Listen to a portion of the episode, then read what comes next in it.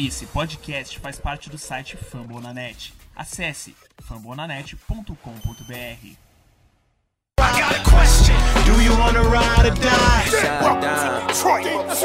Fala pessoal, mais um Lions Pride Brasil Podcast, episódio 65. Né, antes de mais nada, de falar um pouco de futebol americano, vamos falar um pouco de conscientização, né?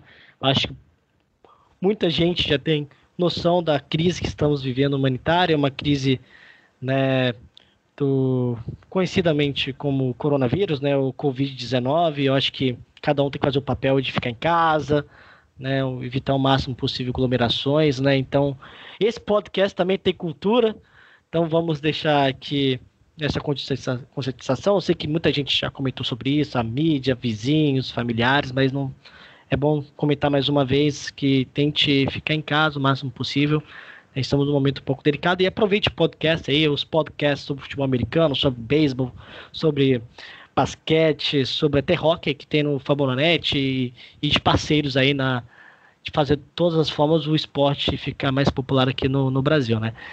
E para começar, né, essa, essa semana né, de quarentena, né, vamos falar um pouco, né, como que foi o Detroit Lions nessa, é, nessa nesse mercado, né, nessa free agency, melhor dizendo, 2020. Eu acho que foi surpresa para muitos ou não. Vamos falar um pouco de cada detalhe de chegada, de saída, de trade, né, e, e a gente comentar um pouco sobre cada jogador. Eu vou, claro, é, chamar o nossa mesa oval aqui, né? Melhor dizendo, Rafael de volta. Rafael, que tá no Canadá. Rafael, como estão as coisas aí? O preparativo até. É bom comentar o seu lado e como tá o Canadá nesse momento, né? De, de coronavírus, como que tá, você tá em casa, como que tá o pessoal aí, qual é o seu preparativo, o que você tá achando dos Lions também nessa, nesse mercado, buscando jogadores para fazer um time decente para essa temporada. E aí? E aí, galera, bom dia, boa tarde, boa noite, boa madrugada, dependendo do horário que vocês estão escutando. Estou é, de volta, né? Aqui no Canadá, resumidamente, a situação do coronavírus está tá, tá tensa, né? Eu acho como no mundo inteiro.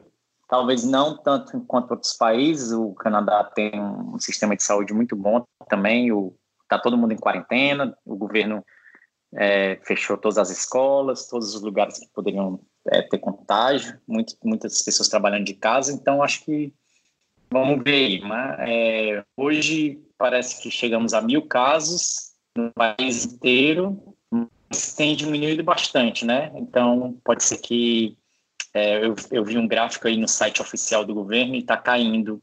Essas, essas pessoas que estão descobrindo, elas já estavam contaminadas há um tempinho atrás, então, na verdade, o contágio está diminuindo, não aumentando. Então, isso é bom, isso é positivo e, e vamos esperar, né, para ver. Agora, para passar para o assunto do podcast, que é futebol americano, estou é, gostando, tô gostando da, da free do Lions, não, não vou mentir, não teve assim nenhum, vamos dizer, um jogador que salte os olhos, assim, diga, meu Deus, o Lions assinou o fulano de tal, que é o melhor daquela posição da free agents. Mas, na verdade, eu acho que o Lions é, conseguiu vários jogadores interessantes sem ter que pagar muito caro. E isso eu gostei, eu, eu gostei do, do, do, approach do Lions. É, conseguimos várias posições de needs é, e, e eu acho que o Lions está saindo mais forte do que antes, né? E eu gosto que o Lions, para já para falar minha opinião, geral sobre a free agents do Lions, eu acho que o Lions é, foi atrás de vários jogadores que são bons, sem é, botar todo o dinheiro, o cap, em um jogador só. Então, é, a rotação vai ser melhor de uma forma geral. Tem um draft ainda, o Lions vai trazer jogadores. É, a gente vai falar do draft daqui a pouco, então não vou entrar em detalhes agora. O Lions ainda vai trazer mais jogadores para compor o elenco. E creio que o Lions não terminou ainda de assinar jogadores, viu? O Lions ainda tem cap, então pode sair alguém aí ainda, alguns. E para finalizar minha introdução, é, quero dizer que de todos os jogadores que o Lions assinou até agora, o que eu achei mais interessante, é, lógico, tem todos eles foram interessantes do ponto de vista, se a gente for analisar o, o elenco do Lions, mas eu gostei muito do, quando eles assinaram o Jamie Collins. Por quê? Porque já é um jogador que o Patrícia conhece, né? Ele não vai ter que aprender a filosofia, o jeito de jogar do Patrícia, a defesa do Patrícia, ele já sabe. É, quando as pessoas falam, ah, o Lions é o, é o Patriots é, piorado, blá blá blá, o Lions é, quer ser o Patriots. É, na verdade, eu acho que, que o Patrícia está certo, ele tem que trazer jogadores que, que ele conhece, jogadores que conhecem o jeito que ele gosta de jogar.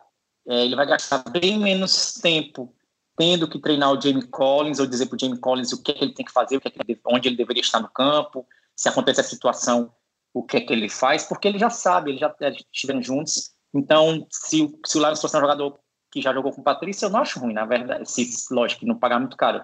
Eu não acho ruim, na verdade, eu acho bom. É, esse ano, como todo mundo sabe, é, vai o, o racha, né? O dá o 10, como diz lá no, aí no Brasil, pro, pro Patrícia e pro Bob Quinn.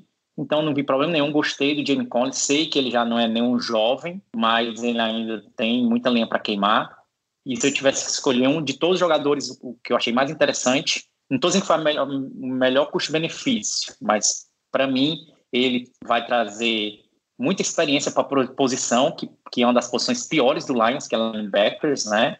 Então ele vai resolver esse problema aí. Não resolveu o problema do linebacker, fazendo o problema da experiência, né? Tem, tem um, o, muitos jovens Tavai, é, então ele vai trazer essa presença e também é um homem do Patrício no vestiário, que é muito importante, né? É, ano passado, agora que a gente ficou sabendo, com o Slay, com, com tudo isso, é, com, a série do Slay, dava para ver que, que, o vestiário estava tumultuado. E como o Jamie Collins é um, é um cara do Patrícia, né? Óbvio, é, senão ninguém tem dúvidas, ele vai ajudar a trazer é, calma para o vestiário, né? Ele vai dizer, ó, com esse Patrício, trabalhei com ele, vamos ter calma, e isso vai ajudar. E então vou passar agora a palavra para o é, Dalmoro, Dalmoro dizer o que é que você vem achando aí da Free Agents do Lions, né? E dizer e, e falei o que, é, é o, o, que você acha mais interessante até agora é, do da Free Agents. Bom, primeiramente uma boa noite a todos. Né?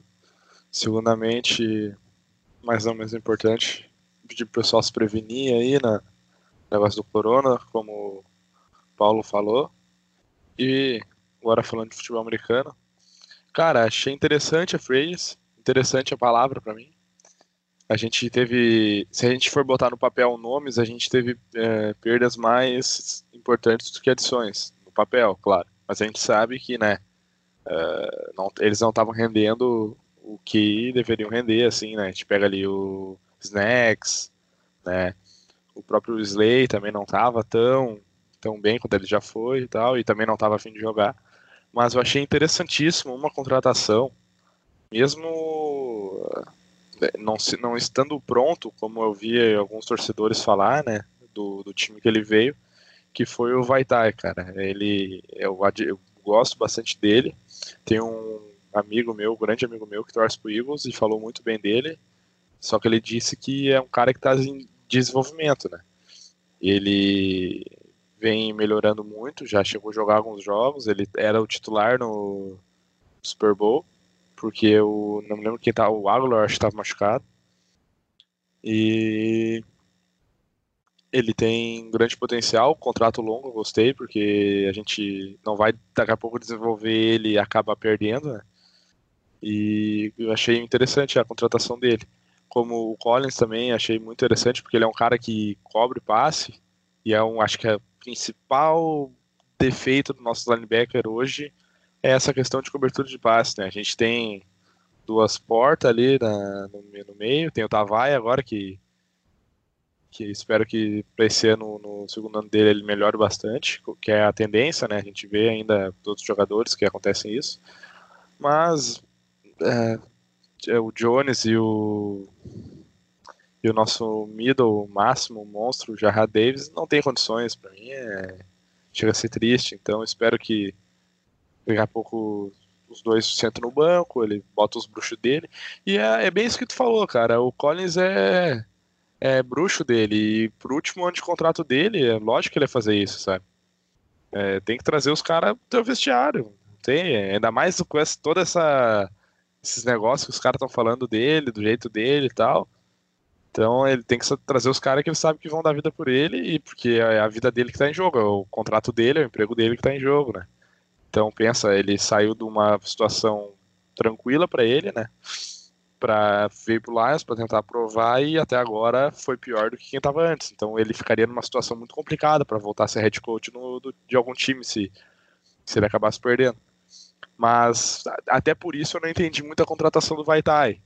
Porque no caso, tipo, não se contrata um cara para desenvolver, sendo que é teu último ano, na teoria. Mas pro, vendo pro time, eu achei que foi ótimo. Agora eu passar a palavra aí pro João, nosso querido El Mago. é, é, primeiro falar com o Paulo Dalmuro e Rafael já falaram, né? Mas também não posso deixar de falar para todo mundo ficar em casa, cuidar, se cuidar, né? Não só cuidar de si mesmo, mas do, de seus filhos, avós, pais, que podem ser mais velhos que você, ou ter algum, sei lá, ser do grupo de risco. Então, cada um faz a sua parte que vai ser mais rápido do que, do que pode ser. Né? Mas o que eu quero dizer sobre a Free Agents são várias coisas, mas eu, eu concordo com o Damor, eu acho que vai estar e não foi um contrato assim, na hora espantou muita gente, porque tinha, a maioria da galera nem sabia quem era, e aí na hora sai que é um contrato de 5 anos, 50 milhões de, de, dólares, todo mundo fica meio assustado, né? Só que você vê depois, né, você lê mais sobre ele, eu também fui falar com alguns amigos que torcem para Filadélfia, e fui ler também, né, no PFF, no Futebol Outsiders, algum alguns sites que eu gosto e tal, falando que ele é muito bom com o jogo terrestre e tudo mais. E você vê depois que são 45 milhões, não 50, 20 milhões garantidos. É um contrato decente, depois também quando você compara com que alguns outros tecos estão ganhando né, no mercado e etc., eu acho que não é um valor tão exorbitante assim.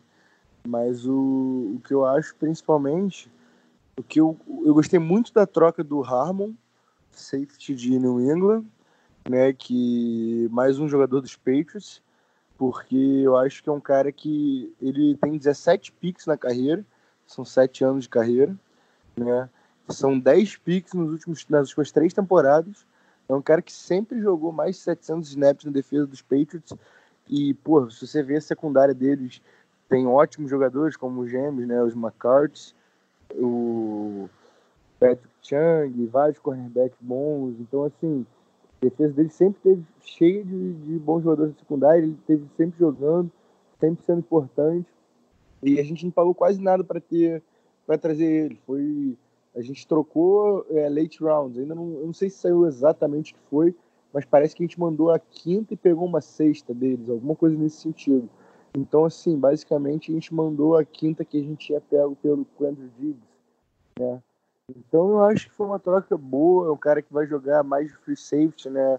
No fundo, e vai liberar o Trace Walker para fazer mais esse trabalho de Joker, né? Que até alguém mudou no, no, no, grupo essa mensagem, essa, esse tweet de, de alguns analistas né, de Detroit falando sobre isso, que o Will Harris é um cara mais de boxe, Trace Walker vai ser esse cara mais que faz tudo, e o Harmon um cara mais para cobrir o fundo de campo, um cara experiente que também conhece o esquema do Patrícia. Também gostei muito do, da contratação de James Collins, né? É um contrato de 10 milhões por ano, em média, né?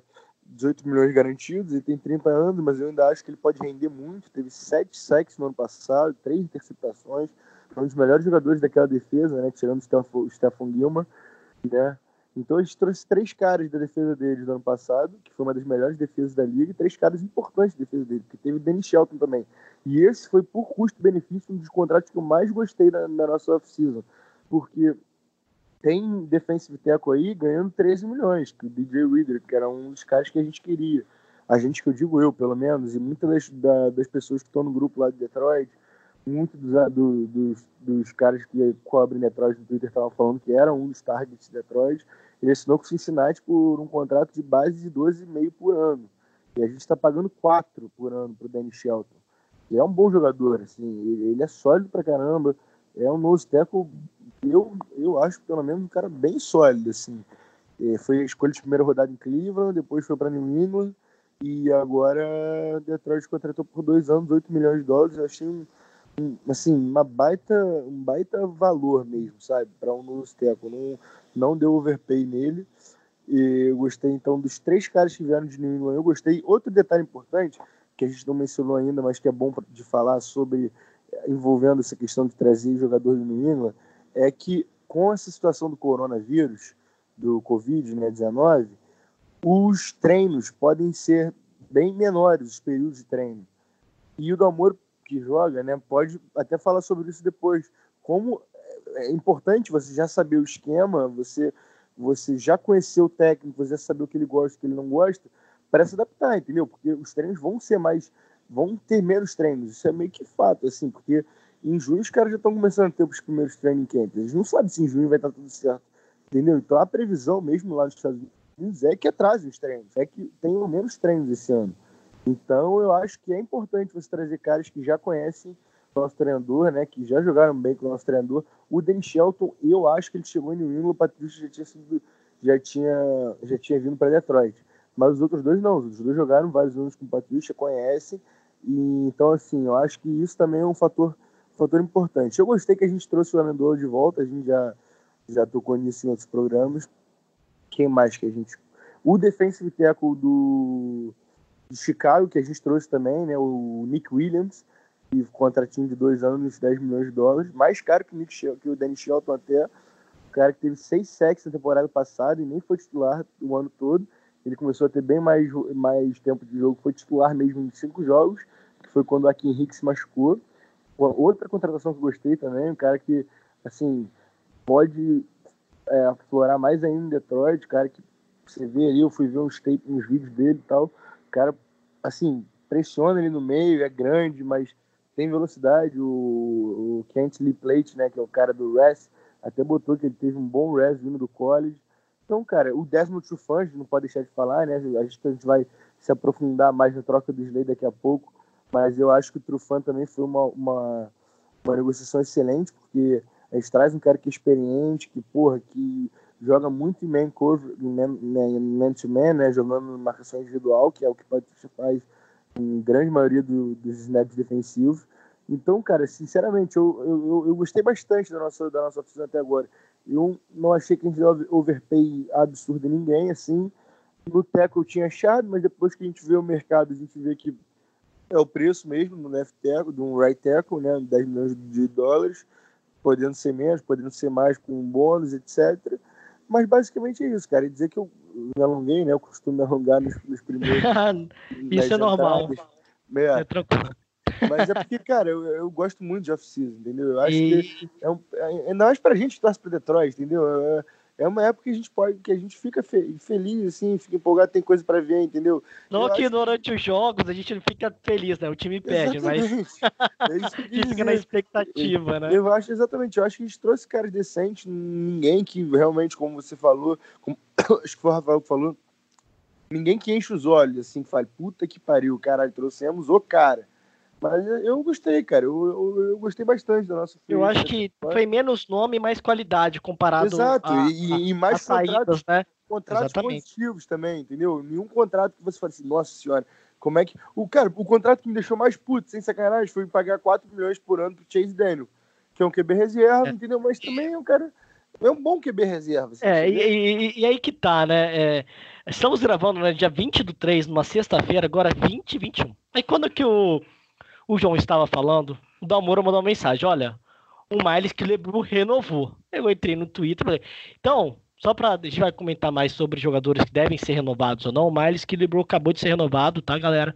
Gostaram ou não? Vamos deixar para falar um pouco depois, mas é notícia quentinha aqui pra gente também que tá fazendo o podcast ao vivo. Esperaram a gente começar a gravar para é. anunciar, ter é, notícia. Inclusive, eu acho importante também dizer o dia que a gente está gravando, porque com certeza vão, vão vai sair mais. mais Exatamente, vão aparecer mais algumas coisas, né? Mais contratações, talvez mais saídas, e que a gente não vai ter ainda tido a oportunidade de falar sobre. Então, Exatamente. Então, é bom dar esse contexto mesmo do dia que a gente está gravando. E sobre o eu acho que é um cara que é bom special teams, é né, importante. A gente trouxe até um, um cara de Cincinnati hoje, vou pegar o nome aqui. É o da... Tony McRae, né? Eu acho Isso, a pronúncia isso. certa, né? Exato, que é um jogador muito bom de special teams. A gente trouxe agora que é o cara que era o não era o coordenador de special teams, mas era assistente do special teams de Cincinnati, né, para ser nosso coordenador. Então, um cara que já que já jogou muito com o nosso novo coordenador. Então é isso. Eu acho E- que para brigar, pra, não é um cara que tem, vai ter, tem certeza que vai ficar no elenco de 53, mas é um cara que vai brigar para estar no time de 53, sim. Com certeza, aí, aí que tem. Eu quero que todo mundo desmuta o microfone, porque vamos fazer agora mais uma questão de bate-papo no barzinho. É que uma pergunta de um. Eu fiz um. Botei no grupo do WhatsApp. Pessoal, gente, vamos fazer o podcast hoje. Queria de alguma uma pergunta, algum tema. E achei uma pergunta bem interessante. Foi, é, foi no caso do Léo. Léo falou o seguinte: sobre o contrato dos novos jogadores, que se vocês. Sobre o contrato dos novos jogadores. Quais de vocês fariam diferente? Ou seja, pegava o jogador, mas faria alguma coisa diferente. O valor, você acha que foi, poderia ser um pouquinho mais baixo? Ou o período do contrato, você acha que poderia ser um pouco mais, um pouco menos? Teve, algum, teve alguma sensação disso? É, é o, o todo mundo, por mais que tenha estranhado no começo alguma contratação, o valor final, o período, ou já está de acordo com o Bob Quinn? Eu acho que não tem muito que, que diferenciar. Alguém? Quem acha aí? Pode- pode falar. O único que eu teria feito diferente contrato é o Chase Daniel. Não teria dado um contrato de três anos para ele. Teria dado um de um ano. Concordo plenamente. Concordo São três dado- anos por 13 milhões, cara. Isso. Olha só, só para deixar uma coisa interessante. Ele teve, ele tem mais de 10 temporadas da NFL. Ele jogou no Bears, em No- New Orleans, jogou em Filadélfia e no Kansas City. Ele teve apenas, eu não acreditei nisso. Ele tem apenas 218 passes ao longo de uma década. 218 passes, guys. O Paulo, Sim. ele já ganhou mais de 40 milhões de dólares na carreira Que dele. tá de sacanagem. Cara, vou te dizer o seguinte. E eu acho ele, por exemplo, melhor que o Trubisky. Eu acho. Você acha o tá- Chase Daniel é é melhor do que Eu. o, o Trubisky? Eu acho. Eu também que acho. também Eu acho. Dá jogo. Eu acho que o melhor quarterback do Bears agora tá no Lions. Eu também acho. Ganhou da gente, inclusive, né? Não, então, ele tá 1-2 No- na vida. No, no, tava em 2 em Chicago e só venceu em cima do, da gente, né? No, no Thanksgiving, não, né? eu acho que não. Eu acho que ele ganhou o jogo contra o Ele, Minnesota. ele ganhou Não, dois jogos. Ele ganhou dois jogos e perdeu um, então. Eu acho que É, ele e daí do depois botaram. Ah, beleza. Eu, eu notei um, dois, então dois, um, então, beleza. Mas daí eu faria diferente esse contrato. Porque, cara, a gente não sabe o que vai acontecer ano que vem, então não tem por que tu fazer contrato com QB reserva longo, né? Mas, pensando por um outro lado, eh, eu, eu contrataria ele, né, da mesma forma, porque se a gente for, daqui a pouco o Stafford machuca de novo, a gente, a gente espera que ele esteja saudável, mas não sabe como é que ele vai estar plenamente, né? Então, se Exato. ele machuca de novo, cara, não tem condições nenhuma de jogar com Blount ou com outro cabeça lá que eu me esqueci o nome. Ó, só, só pra confirmar, ele ganhou mesmo de Minnesota na temporada passada, quando o Trubisky perdeu dois, três jogos. Ele ganhou dos Vikings. O Vikings foi pros playoffs ano passado e ganhou de New Orleans nos playoffs. Ele foi lá e ganhou do Minnesota, só pra, só pra deixar claro. Show, show, perfeito. É, ele, ele não é um cara de correr, ele é um pocket passer, assim, ele, mas ele pelo menos acerta a bola em- nos caras, né? Diferente do Trubisky, que ele. O Trubisky é o jogador triatleta, né? Corre Assim, pedala eu- e dada. Exatamente. Ele, ele, ele, ele corre, ele passa e não acontece nada. Ele faz, quer fazer tudo, não faz nada. Esse é o Trubisky. Tanto E- que trouxeram o Big Dick Foles agora, né? É muito estranho, né? Um contrato de três anos, não, não- sabemos que vai ser um backup, né? Mas se eu acho que a, a que preocupação. trocam, eu- né. É, exatamente. Eu, Na verdade- eu acho, Na pode falar. verdade, só para deixar, deixar claro, o contrato é, é de, são de três anos no papel, mas de fato apenas dois. O terceiro ano, é, não, é, o Lions tem total opção de não renovar, é, isso está no contrato. Então, de, é, é, exatamente, está no contrato. O terceiro ano tem que ser. é, a- a- tem que ter um acordo entre as duas partes. Se uma não quiser renovar, tanto o Lions quanto o próprio Chase Daniels, é, não será renovado. Então, creio que só serão dois anos, não faz sentido o Lions renovar o terceiro. E só para já aproveitar o gancho, uma coisa que eu faria diferente, então eu teria feito o contrato do Danny Shelton um pouco maior, acho que foi curto, ele só tem 26 anos, então foi barato, assim, se for olhar pelo, pelo preço, 4 milhões por ano, eu teria feito um pouco maior. E é isso, talvez, talvez, nem sei, né? Pode ser que se o Lions Rafael, gostar, renova. Eu, eu concordo Pode falar, plenamente pode com você, mas eu acho que ele que deve ter querido. O Shelton deve ter posto essa condição de fazer por dois anos, pra, tipo assim, eu entro na Free Agency de novo com 28, entendeu? Tipo assim, Exatamente. eu jogo, eu jogo por dois anos barato aqui, se eu for muito bem lá, eu entro Estrago minha 28 carreira dois anos e O depois salary volto. cap vai estar mais alto e eu vou ganhar mais, entendeu? Eu acho que essa foi a ideia do cara. Não só dele, como de alguma galera que assinou, que, dessa galera que tá assinando contratos menores, assim, sabe? Mas por dois anos só, etc. Mas eu concordo com você, ele é um cara novo e eu também tentaria botar no mínimo uns três anos de contrato aí, mas eu acho que ele que deve ter falado. Não, eu quero no máximo dois anos para entrar na frente de novo com 20, 28 anos, entendeu? Para assinar um contrato, sei lá, de quatro anos e entendeu o que eu É, tô falando? pode, pode ser. Se ele jogar muito bem, talvez o Lions no próximo ano é, feche com mais, por mais anos, né? Exato, E é o que eu exatamente. espero, é o que eu espero. Exatamente. E foram no total é, oito jogadores, né? De, enfim, de, de aquisição. Né, eu acho que vale a pena passar um pouquinho, né, um pouco de cada um. A gente deu os principais. Eu acho que foram os principais mesmo, não só em qualidade de nome, né? é, são jogadores que podem ah, logo em 2020 é, participar fortemente no elenco, na rotação e até mesmo titularidade. O Vaitai, que, que o Namoro comentou, eu acho que foi uma, uma aquisição que eu achei muito estranha. Eu acho que foi até a primeira nossa, né? Então, Foi. eu acho que o valor, né, antes, antes tinha se vi- vinculado cinco, cinco anos, né, por 50 milhões, depois cinco anos, 45 milhões, né?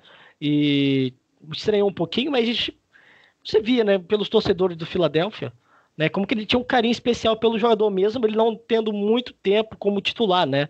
Foram é, ele participou nos últimos três jogos da temporada de 2019, participou o wildcard versus Seattle, né? Ele teve uma nota no PFF de 74,4, mas a, a, a- não por esses números, mas sim porque ele fez da campanha do título, né? Ele participou naquele momento dos playoffs, né? Eu acho que também foi titular no Super Bowl.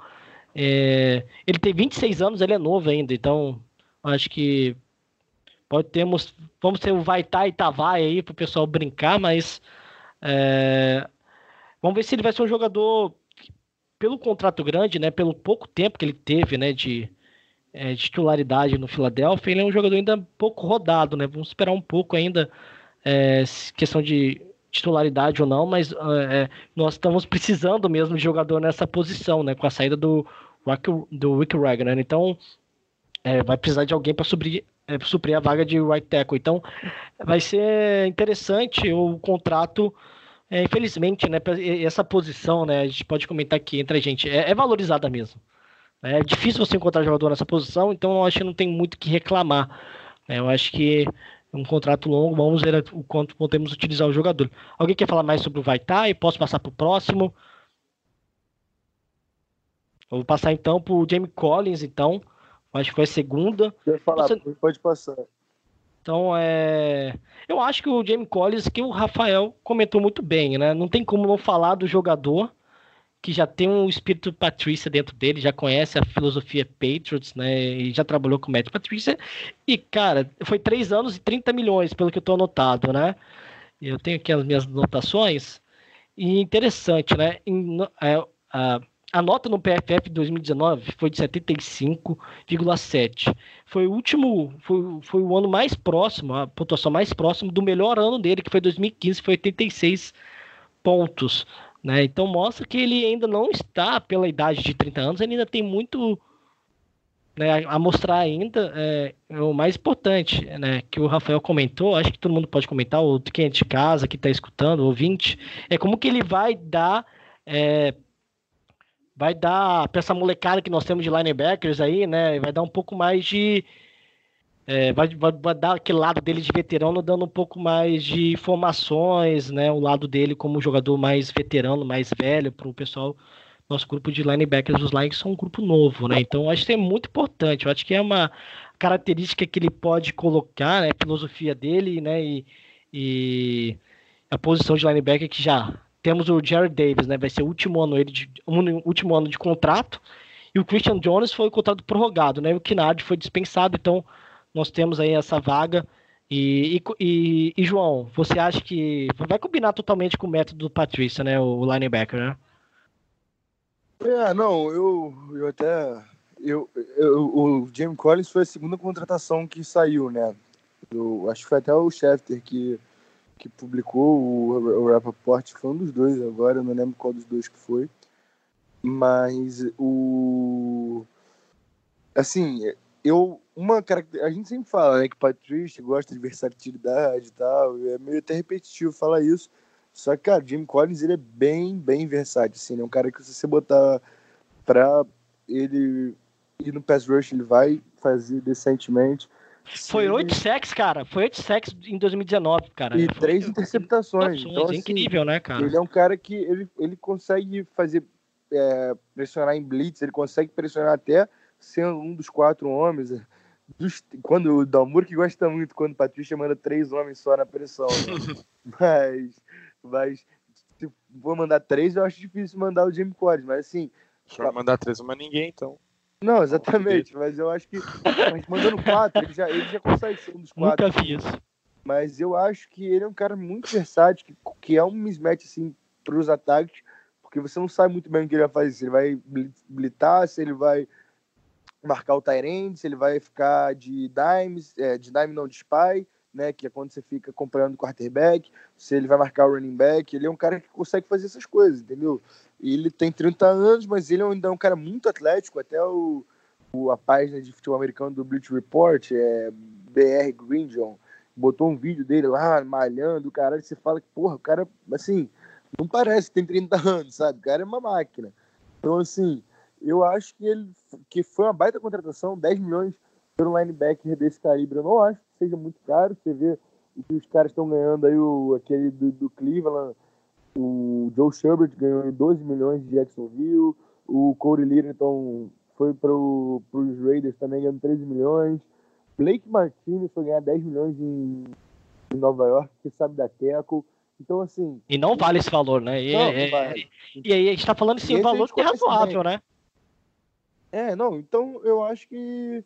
Eu acho que, sinceramente, eu, esse foi um dos contratos que eu mais gostei. Eu, como vocês falaram, conhece o Patrícia, ele a melhor época na carreira dele foi antes de ser trocado para Cleveland, né? Quando ele jogava muito, era um dos melhores jogadores de defesa da liga e era com o Patrícia como coordenador dele. Então, eu acho que que tem tudo para ser uma boa contratação, sabe? Tem tudo para para ser um cara importante para nossa defesa no ano que vem, não só para ser mentor, não, para jogar mesmo, para porra, para ser um cara importante em defesa e fazer diferença. Eu acho isso.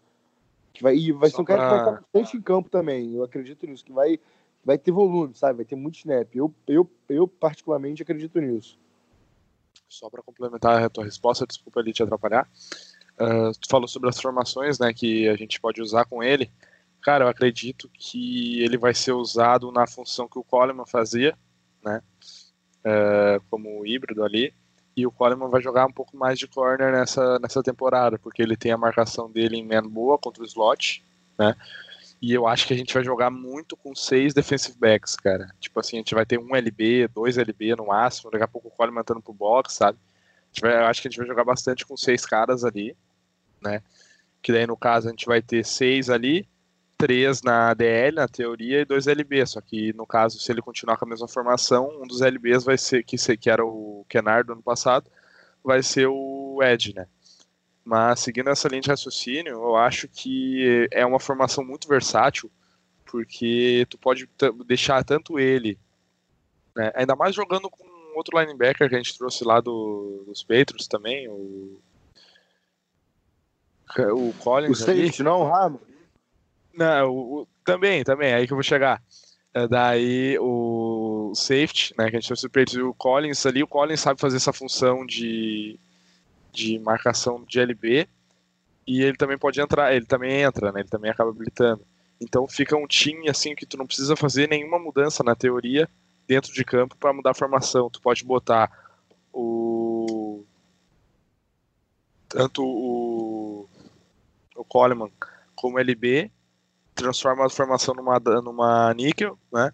Deixando ele mais no box ali, não marcando em, eh, não marcando em zona e ou tentando cobrir gap, mas para povoar aquele, aquele meio ali, sabe? E pode também fazer uma cover 1, botar todo mundo marcar em man e deixar só um safety lá no fundo. E então eu acho que a formação mais versátil do futebol americano hoje é essa. Tu joga com Uma 3-2 seria, né, na teoria, porque são dois LBs de origem e três DLs de origem, e seis defensive backs, mas dois desses seis são híbridos de linebacker e de safety, por exemplo. Ou de corner. Esses três DLs, você acha que podia ser, poderia ser, por exemplo, o Shelton como nose tackle, aí o Deshaun Reid É, tem o nose tackle daí. Ele acaba, essa formação acaba tendo que obrigar o nose tackle, né? Então, é que nem tu falou. O Flowers do lado, o Reid do outro, por exemplo. É, eu, cara, eu, eu acredito, tá? Que pode, é, tem uma variação dessa formação que seria assim, né? Que daí seria. A gente chama. A gente tem alinhamento uh, em Technique lá no, no, no, time, que cada jogador da OL é um número, tá? É o 0, 2 e o 4. Daí tem 0, 0, 2, 4 direita, 0, 2, 4 esquerda. O ombro de dentro dele é o, o número dele I e o ombro de fora é um a mais. Então, por exemplo, uh, só para conceptualizar, os dois ends alinhariam em 5, que é no ombro de fora dos, dos tackles, né? E o nose alinharia em 0, tá? Essa é uma das formações, que daí ele é cabeça a cabeça com o center. Só que daí para isso teria que ter dois LBs fixos no box para cobrir os outros gaps, o B e o A ali. Mas o que eu acho mais provável que vai acontecer é a gente botar o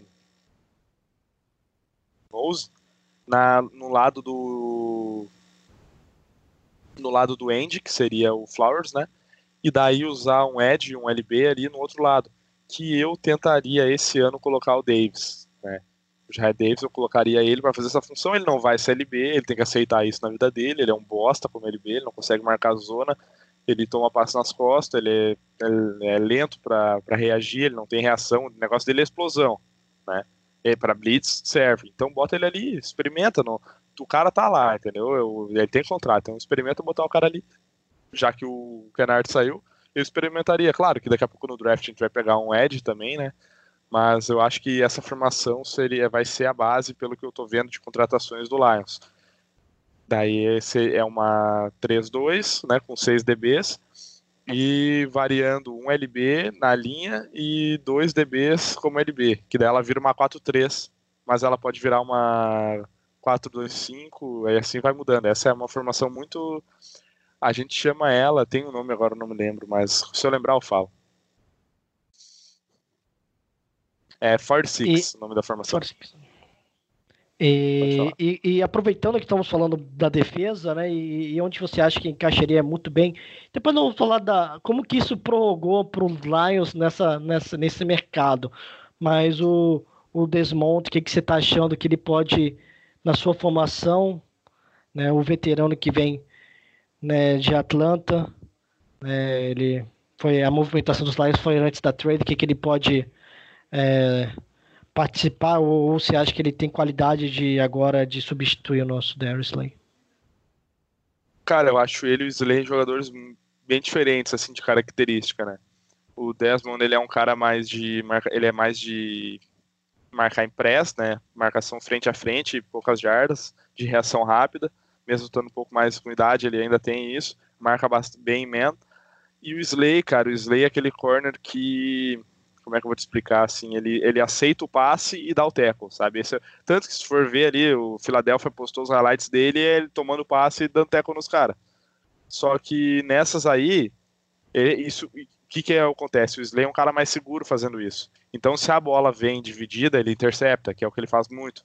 É, tu nunca, é difícil tu ver o Slay atacando uma bola, tipo assim, a, disputando bola com o cara. Normalmente os passes que ele intercepta, ou a bola cai no colo dele, ou é um passe que vem em 50-50 e ele consegue pegar a bola. E ele também não é bom em marcação em na marca do press, assim, aquela que fica só ele, o wide, e tu, tu tem que marcar o wide onde é que ele for. Essa eu não acho ele muito qualificado para isso. Mas ele marcando em 5 jardas a 7 jardas. Ele, é sai, ele, sai, ele, sai, ele, sai muito queimado, você acha, nesse sentido? Não, é que, cara, é que assim, ó, eu não acho ele. Uh, é que assim, como é que eu vou te explicar? Quando tu tá ali, tu e o, tu e o, e o wide receiver, né? Tu tem que cuidar várias coisas. Primeira coisa é as pernas dele, onde é que tá apontado o quadril. Depois disso, tu tem que pensar o seguinte, quando tu tá marcando em press, que é em cima do cara, tu tem que dar o bump nele, né? Dar, o, dar um, empurrão nele com os braços para ele perder a, o tempo da rota, né? Porque se tu deixar ele sair correndo livre, ele vai correr a rota dele e tu não vai fazer nada. na NFL tem cinco, tem cinco jardas, acho, para fazer isso. Na, no, futebol, no futebol brasileiro aqui, tu pode, enquanto a bola não sair da mão do QB, tu tiver de frente pro cara, tu pode cagar ele a pau. É, empurrar, fazer o que quiser. Então isso atrapalha muito. E o Slay, acho que ele, ele não tem essa reação de dar o, dar o estouro.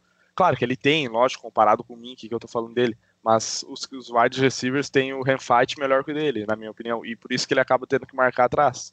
Agora, por exemplo, o Coleman, o Coleman é um cara que marca em cima do cara, o cara dá, o cara vem para botar a mão nele para sair dele, ele já dá um tapão na mão do cara e continua com o cara.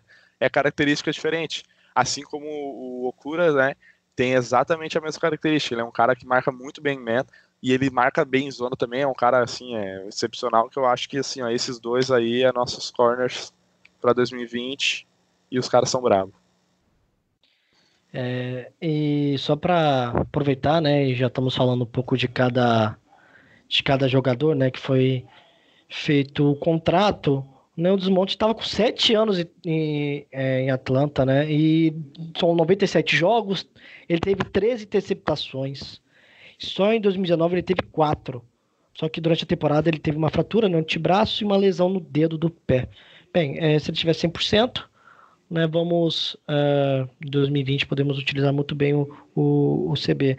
Mas ele foi pro bola em 2015, né, ele estava tendo muitos elogios antes da renovação, quer dizer, desculpa, antes da contratação dos Lions, né, pela, pela pelo, pelo Atlanta Falcons mesmo, né, os coordenadores estavam elogiando a temporada que ele teve antes da lesão, então é, foram dois anos e 21 milhões, aqui 14 garantidos. Né, e depois nós comentamos o que o Slay parabenizou o jogador, né? E, e fez a lambança dele. É, falando mais de algum jogador de defesa, nós podemos ter, então, como foi comentado, o Danny Shelton aí também.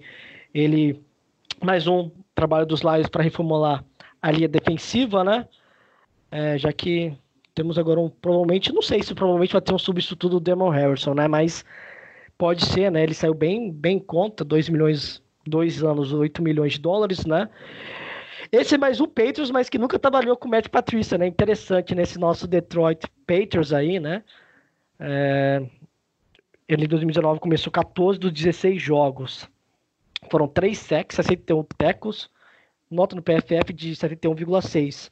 Ele tava na, ficou na posição 35 posição de 121 defensores no interior da linha, ou seja, ele está bem posicionado. Acho que é, pelas estatísticas, né? Eu não sou muito fã de toda hora falar de estatísticas, mas ele está muito bem direcionado para o próximo trabalho, né? Substituindo, é, quem sabe, Demon Harrison, ou fazer parte, né? Da, dessa desse ciclo que está tendo na sua linha defensiva, nossa para 2020. É, eu não vou falar do Chase Daniels, já falo muito mal dele, já coitado, não vou comentar. Vou voltar para falar do. A gente nem comentou sobre o Nick Williams, né? Ex-jogador do, do Chicago Bears, né? É, mais uma contratação para reestruturação da linha defensiva. É, ficou dos últimos dois anos em Chicago, 10, 10 milhões e dois anos do contrato com os Lions. É, ele teve. Ele jogou todos os 16 jogos, mas iniciando apenas 5. Teve 6 sacks em 2019 Olha que interessante, ele tem um, um tamanho de 1,80, 1,80m e 310 libras, são 140 quilos. Então ele deve ser mais um jogador para passar na, nessa forma de rotação que os Lions faz muito bem né, na posição de defense tackle. É, e fica interessante, né? A gente não tem mais os Snacks, não temos mais Ashton Robson, o Mike Daniels está na, tá na questão de ser ou não é, renovado. Então sobra muito espaço, né, para a gente reestruturar nossa linha defensiva, né? E, e, aí que tá, né? A gente fez tanto, tanto trabalho de reestruturação nos últimos anos da nossa linha defensiva, de ser uma linha defensiva forte, né? E ao mesmo tempo já estamos com, faltando peças, né? É, é, acharam uma, eu acho que foi uma contratação mediana, né? A gente ainda não teve uma contratação de grande porte nesse sentido, pensando mais na nossa linha defensiva, mas é, vai ser algo preocupante, já que nós estamos lidando muito bem passado, com... Oi, fala de novo. Desculpa, não, desculpa te interromper, mas claro, fica à vontade. A contratação de peso foi ano passado para DL. Foi ano passado. né? Exatamente, né? Eu acho que foi mais para a questão de rotação, né? Pensando bem, né? Já olhando a questão de rotação novamente na, na, na nossa DL. Mas, é... mas o jogador. A, a piada, desculpa. Pode falar. Tu falou que ele tem 1,80 e 140 quilos. Isso. Mas é o IMC de uma Kombi, esse cara aí. Tá louco. 1,80, 140 quilos. Meu Deus do céu, eu tenho, conta, eu, eu tenho 1,80. Tá louco, cara. Eu tenho 1,80, peso 78 e me acho pesado. Cara é uma Kombi, é um Fuca. Não, é, é, é, algo muito complicado. Eu fiz essa conta na mão, 310 libras, assim, por volta mais ou menos 140 quilos. Mas é isso mesmo. Não está errado. Né? Mas é mais uma contradição para participar mesmo da rotação. A gente está querendo falar, pelo menos para não deixar pro, pro 20, né? um pouco, né, quais foram os jogadores a, a, que foram contratados, né? É, falamos de front, é, do Desmont Frutan, é, Frutan Desmont Frufente, né, Trufente, desculpa, e falando um pouco do é, é, Trufente, né, a gente podemos comentar um pouco do Slay também, né? Claro que teve outras contratações aqui, como do Herman, que já, foram, já foi comentado pelo João, né? Mas o caso do Slay é um caso que foi foi triste, né? Depois de sete anos em Detroit terminar desse jeito, né? Não questão de não renovação, mas como que, que ele chega e fala dessa forma pela mídia, a gente, a, a gente aqui no grupo, né, do, do Lions Pride aqui, quanto tempo a gente fala mal do Ibram por causa da, das baboseiras que ele solta pelo, pelo Twitter ou que ele fala pela imprensa? Eu acho que quando o jogador sai, tem que sair de fininho, né? Por mais que problemas aconteçam, né? Mas o que aconteceu com o Slay, né, foi uma situação bem chata, né, galera? Eu acho uma numa situação que, novamente, é aquela sensação que os Lions estragam os jogadores, a, é, não, não se sai jogador feliz de Detroit, né? Então, isso não é só questão da, da, da organização, mas também questão do Matt Patricia. Eu acho que podemos comentar essa treta, né? Essa treta dos Lions com Patrícia e com Darius Slay. Quem fez a pergunta foi no grupo. Foi é, o, foi o Gabriel Mendes, ele perguntou, fala do, do Slay e a treta com o Matt Patrícia. Gente, quer comentar sobre essa treta? É, problema no vestiário. Eu não tava botando fé no, no Matt Patrícia nessa temporada, mas é, para não acontecer um motim novamente, novamente no vestiário, para não acontecer um, um, colapso no vestiário, né? Por questão de falta de comando, é meio preocupante, né? Um terceiro ano e você tem ainda é, um cornerback tão tão bom como o Slay, né? É, também tem que olhar o lado do jogador que é um pouco mimado, mas tem uns problemas internos com o treinador é complicado, né, o, o, o Rafael? Bem, é muito complicado. Eu sou muito fã do Slay, né? Eu tenho uma camisa dele, inclusive oficial do Lions, que eu comprei lá no, no Ford Field.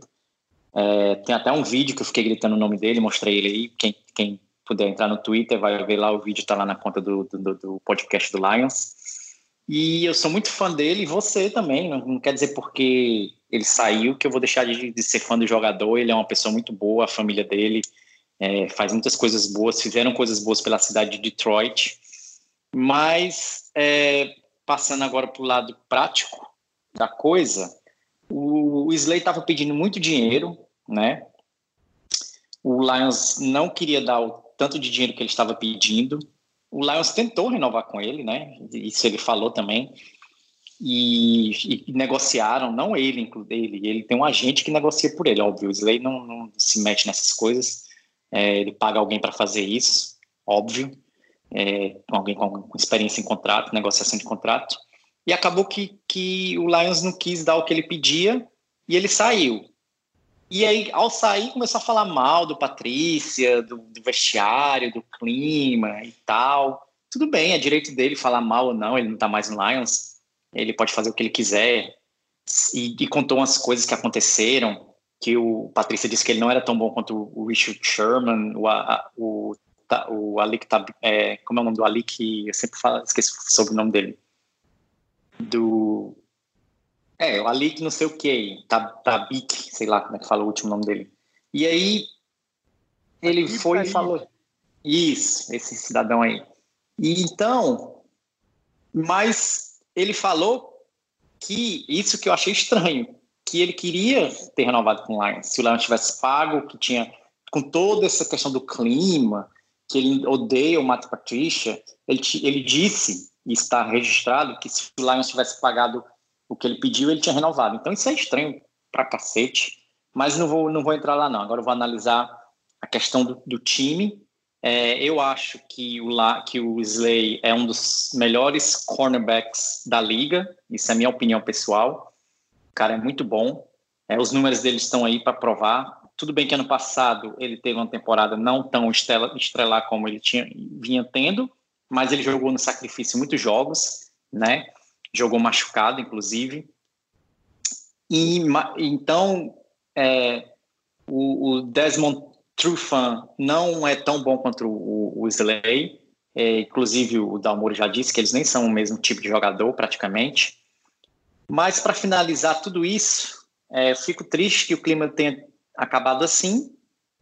E o que eu quero, antes de passar a palavra, acho que o Dalmoro, melhor do que ninguém, pode analisar ele como também um cornerback, ele pode dar uma opinião mais né, profissional da, da, da posição. Mas eu só quero finalizar dizendo que isso, para mim, mostra que o Lions vai sim é, draftar um cornerback, né? E todo mundo sabe quem é. E então, não, não, quer dizer que o Lions vai. Eu, eu ainda torço pessoalmente, é, de coração, que a gente faça trade down, né? É, esse é minha, minha, minha, meu desejo, né? Meu desejo é que o Lions faça trade down. Mas se não, é, infelizmente, vamos ter que viver com essa, com essa realidade. Eu vou passar a palavra para o Dalmoro, porque ele, mais do que ninguém, entende da posição, e aí ele pode falar dessa posição de diva, né, que é de cornerback, é, é, é wide receiver no ataque e cornerback na defesa, infelizmente. Então ele pode dar uma opinião mais é, do ponto de vista de, de, alguém que joga na posição. Fala aí, Dalmuro, o que é que você achou e, disso? E, e, e, só, só um comentário que você comentou, que eu, agora, agora faz sentido, que você comentou sobre o Jamie Collins, de segurar um pouco o vestiário. Também faz sentido, né? Mas um jogador, né, que entende o método Patrícia, quem sabe, né, dar uma segurada, dar uma acalmada, né, que você comentou, pode ser interessante, assim, por questão de vestiário, além de jogador, que ele é fenomenal também, né? Com a saída do Slay, para ter mais um, para ter um alguém, assim, né, de que possa conseguir segurar um pouco o vestiário, já que é um jogador de calibre, né, já que saiu né, o Slay puto, saiu né, o Diggs puto, né, então, pô, que situação, né? Amor, todo o seu microfone. Bom, primeiramente aí sobre a posição em si, eu acho que é a posição mais ingrata da NFL. Da NFL não, do futebol americano em geral, assim. É uma posição muito difícil, ainda mais quando tu marca, acaba marcando em man, né? Porque, por exemplo, o safety ele tá é lá, é mas ele não. O goleiro do futebol, né? Exatamente. Exatamente. E, cara, é. Assim, é só jogando para entender essa posição. Porque assim, ó. Tu pega lá um drive, tá? com três descidas. Tu corre, vamos botar ali que três descidas nos três, né, no caso. Tu corre nove rota com o cara, tá? Daqui a pouco ele te bloqueia em três, assim, porque quando é corrida ele acaba te bloqueando. Mas tu corre com ele lá, colado nele, assim, ban, no pique, tranquilo. Daí, bah, daqui a pouco correram no meio, primeira descida. Uma bobeadinha tua, uma bobeadinha tua de ficar longe do cara um metro, tomou passe e ninguém vai ver o que tu correu lá antes de. Ah, ah, mas tu marquei o cara. Não, mas tu errou, não tem. E quando tá marcando em man é pior ainda, porque não, tipo, daqui a pouco, se o cara sai da tua zona, tu pode falar, não, não, mas saiu da zona, perdi o cara. Agora, quando tá em man, não tem. Tá em man, o cara é teu. Se o cara for pra arquibancada e sentar lá assistir o jogo, tu tem que estar tá do lado dele, entendeu? E o safety já não. O safety é uma posição que tu pode, tu pode não conseguir chegar no cara, beleza, só que tu, tu tá lá pra se der merda. E se der merda tu não conseguir pegar, a culpa não é tua, porque ou o corner perdeu, ou deixaram passar no meio e tu é o último cara. Por exemplo, o Trace Walker ano passado, ele salvou inúmeras vezes o time assim, mas teve vezes que ele não salvou também. E só que aí, só que falando sobre o Slay, a pessoa do Slay, cara, é complicado, porque querendo ou não, é o corner na defesa, né? Acho que o corner e o defensive end, assim, e o wide receiver no ataque com o QB são os caras que mais uh, cresce as asas, assim, sabe? Que, bah, não, eu sou, eu sou foda, eu sou pica, não tem. O Slay é um, é um dos melhores da NFL, sem dúvida, mas eu acho que cresceu as asinhas demais dele. O Calder devia tratar ele como uma, como uma moça, assim, não, não, não assim, pelo amor de Deus, mas é tipo, tratar bem, tratar.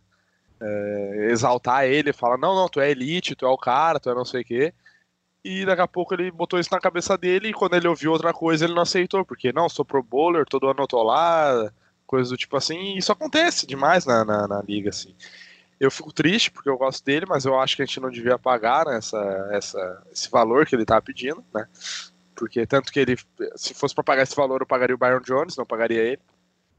E cara, é uma posição assim que é, acho que é a mais difícil que tem de jogar, cara. Porque é, é muita malandragem. Se, se tu é mais lento que o cara, assim como o Slay é do, relativamente, não lento, mas ele tem o release, que a gente chama, né? Eu não sei qual é o significado disso, mas release é release pra mim. E ele né, é lento, então ele acaba às vezes perdendo a velocidade por conta disso, não por ele ser lento, sabe?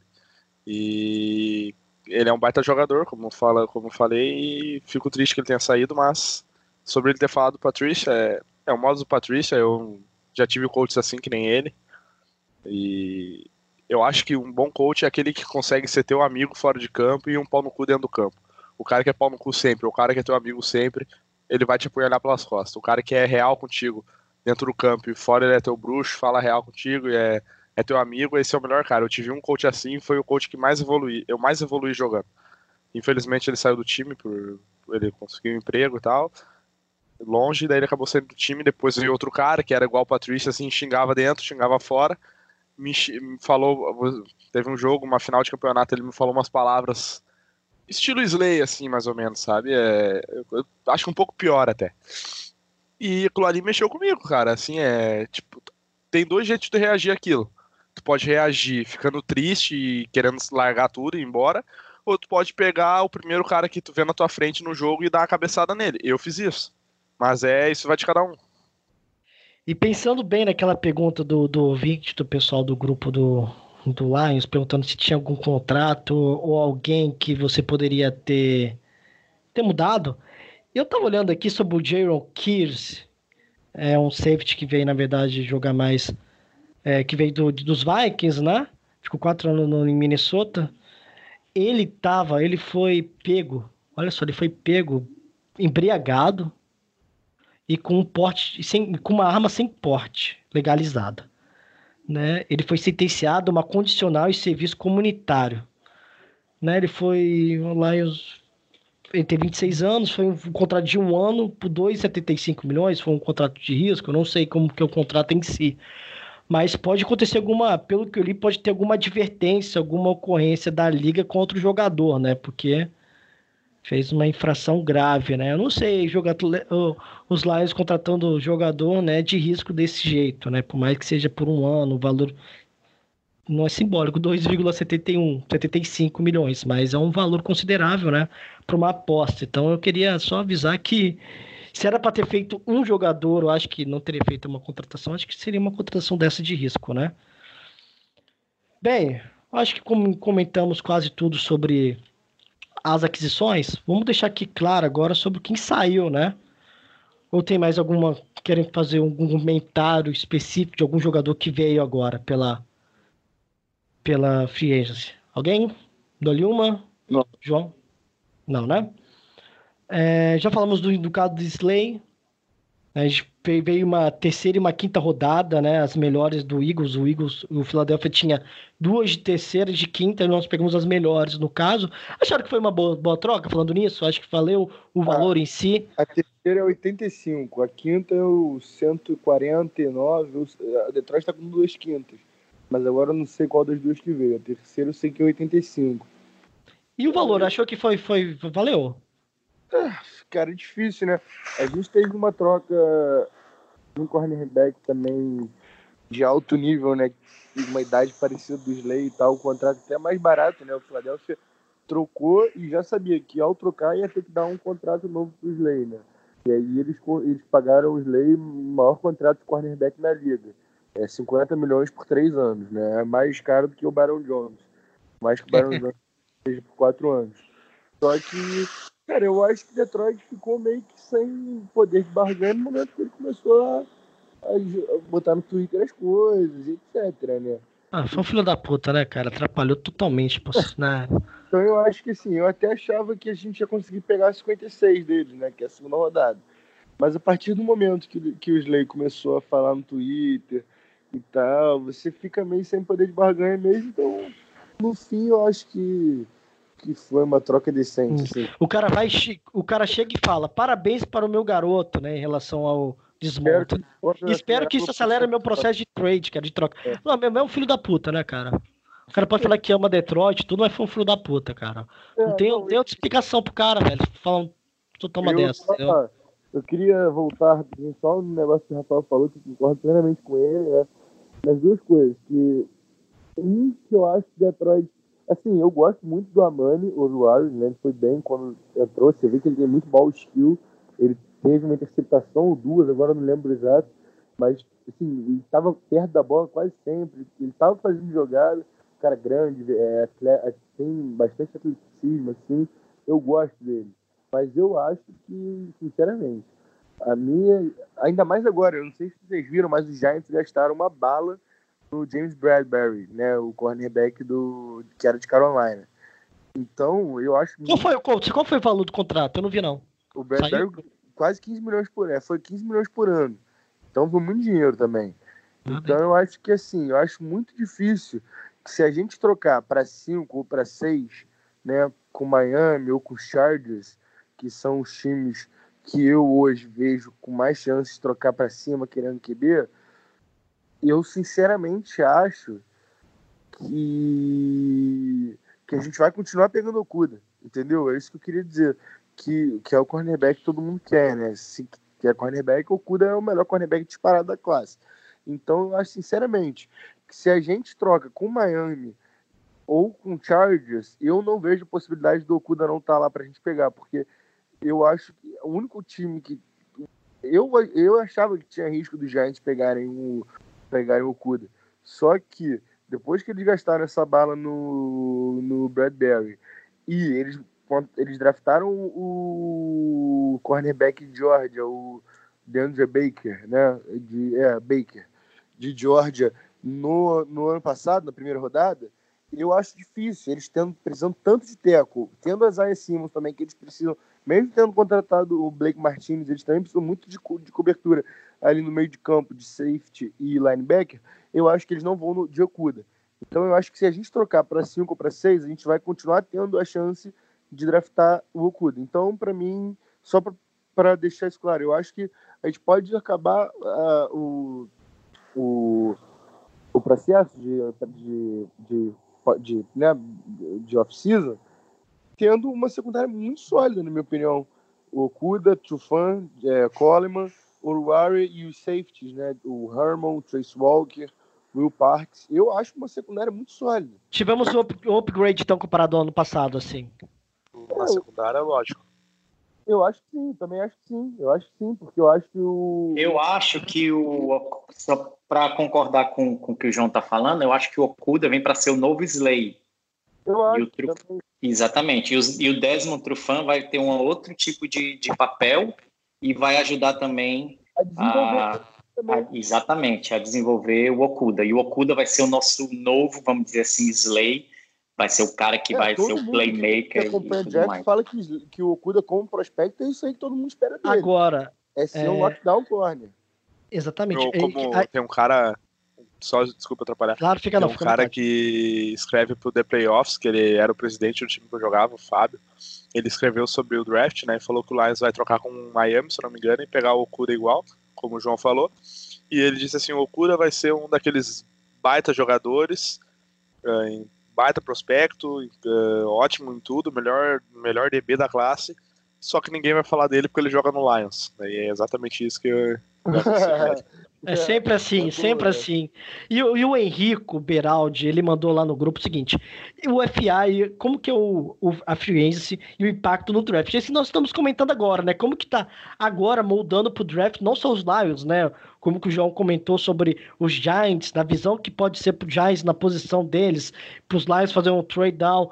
Então, assim, é, é, a pergunta que eu acho que eu acho que eu faço, né? Que eu acho que tinha feito pro, pro Mil Grau, né? O, o Dalmoro antes se o Jong, o Jong so, sobrar na 3, a gente pega mesmo assim.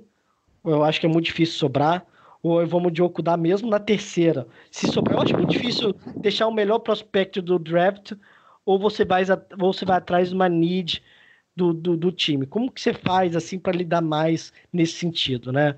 É, já, já falando isso, né? Porque daqui a pouco vamos soltar o nosso mock draft 2.0. Mas qual que vai ser a melhor estratégia? Você pegar o melhor do draft ou a melhor, melhor necessidade do, dos Lions, no caso, na, na escolha, né? Estamos fazendo você fazer o trade down quando tiver na terceira é, e ver se o Young não está mais não tá mais não tá mais disponível. Esse é o, é o caso mais provável, né?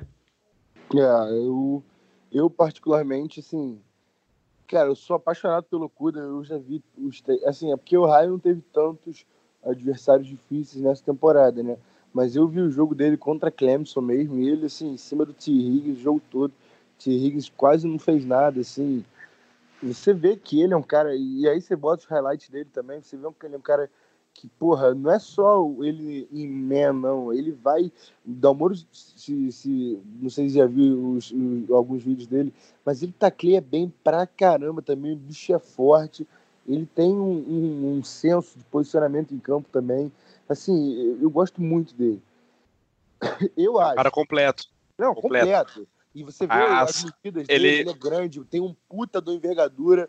Foi a maior envergadura da classe para neguinho, para gente que era abaixo de 6'2, ele tem 6'1, sei lá. Ele tem um braço enorme. Os caras do PFF falaram que ele parece que ele foi moldado num laboratório para jogar de cornerback. Ele tem as medidas perfeitas, assim. Só que e outra acho... coisa, ah, só para não perder a linha aqui, uh, o que eu falei do Slay, que o Slay tem de daqui a pouco de ponto negativo, ele tem de qualidade em tudo, cara. É incrível. A, questão da, da a, a, questão da marcação em merda, a questão do press, a questão de bater no receiver e tirar ele da rota. Uh, isso é mais visto ainda porque a NCAA joga com as mesmas regras da IFAF, né? Que é a que a gente joga no Brasil. E então, cara, assim, ele é um Slay melhorado muito, assim, é só desenvolver que o cara vai ser um monstro, na minha opinião. Pode continuar. Yeah. É, não, eu acho isso, cara. Eu, eu, eu até acho que eu pegaria o Chase Young, porque eu acho que vão sobrar alguns corners interessantes no na nossa 35, né, que é a nossa segunda rodada.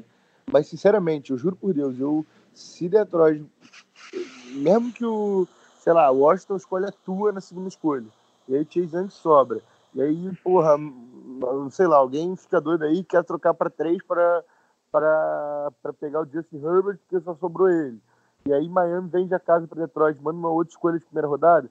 Eu não ficaria puto se Detroit sai da, da, da 3, pega o Okuda e pega mais uma escolha de primeira rodada. Eu juro por Deus, eu, eu, eu já, fica, já, já, imagine, já achei que isso fosse impossível na minha cabeça, mas eu acho que não. Eu acho que o. Assim, eu, eu já falei, né? Eu sou meio fanboy do PSF, até mais que eu acho que eu deveria. Mas lá no PSF, eu já falei, acho que até que isso aqui no outro programa. Eles, para eles, o cornerback tem mais valor que o Ed. O cornerback é a segunda posição mais valiosa do time.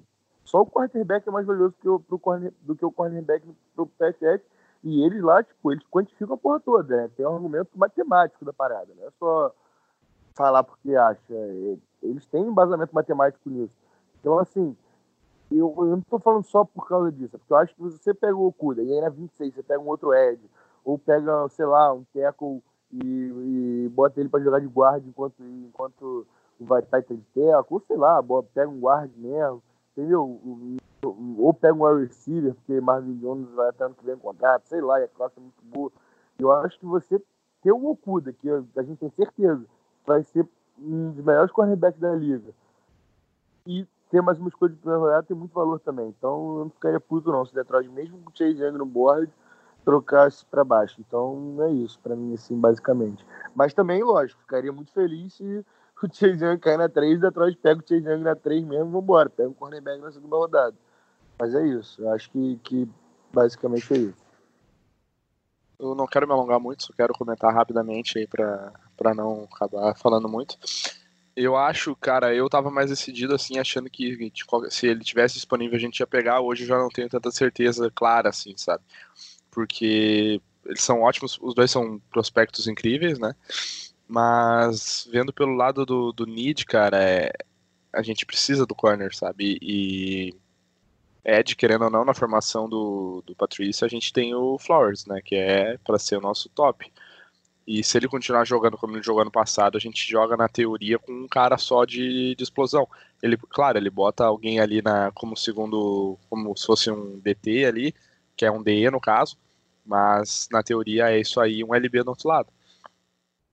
Então, eu, eu acho que daqui a pouco é, é claro, imagina se a gente pega o Okuda, ele não dá bom e o Chase Young sai na 4 e é um monstro.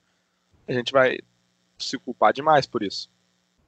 Mas, é, não tem como saber. Então eu acho que o que decidir para mim tá bom, cara. E, e, já estamos já no clima já de draft, né? Vamos soltar então o nosso mock draft 2.0, nosso segundo mock aqui no podcast. Então esse, nosso primeiro fizemos só da primeira rodada, não foi? Se não me engano. Estamos a, e agora vai ser até a terceira rodada. Então, é, nós estamos utilizando aquele site The Draft Machine, correto? Então, cada um fez o seu mock draft. Então, vamos comparar. É, são, vamos ter uma noção aqui, pessoal de casa. O Lions tem a posição 3 geral, a posição 35, a 67, a 85. Essa 85 é que veio do, de, do Philadelphia Eagles, correto, João? É, tem a 109, Isso. 149, a Isso, 136, 182, 182 e 235. Quando vamos mexer até a terceira rodada, vamos pegar quatro dessas. Então, a 3, a 35, a 67 e a 85. Então, nós temos quatro escolhas, fizemos cada uma manual utilizando o sistema de, de simulação. E eu acho que cada um, vamos cada um soltar de primeira qual vai ser a primeira. Não, não estamos lidando ainda com trade aqui, ah, um trade down aqui no possível, né? Vamos lidar apenas com estamos agora. Posição 3. Né? Para mim, eu vou soltar aqui, vocês podem soltar junto.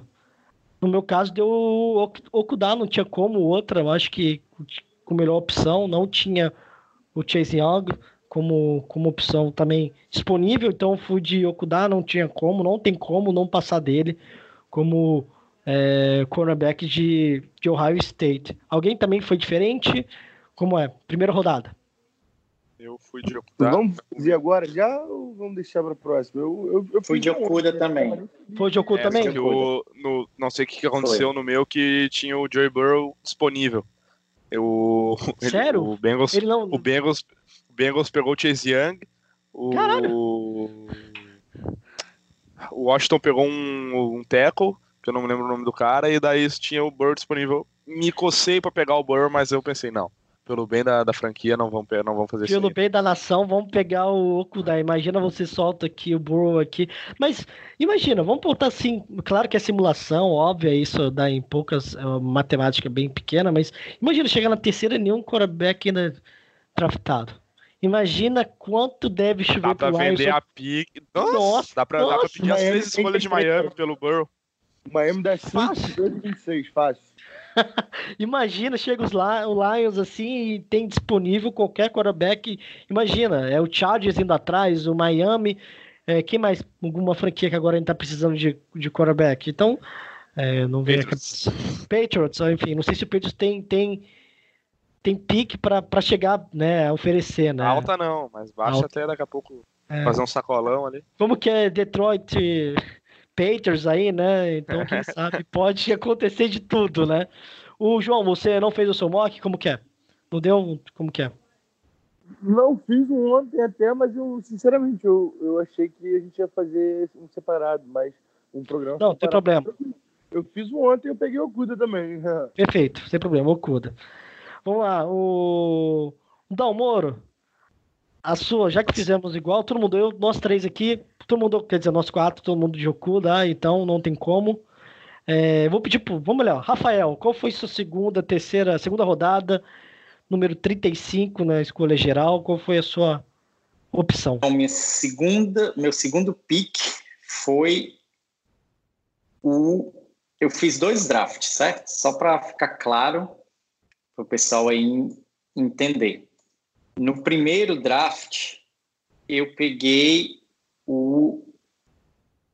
o peraí, que. Deixa eu abrir aqui a figura.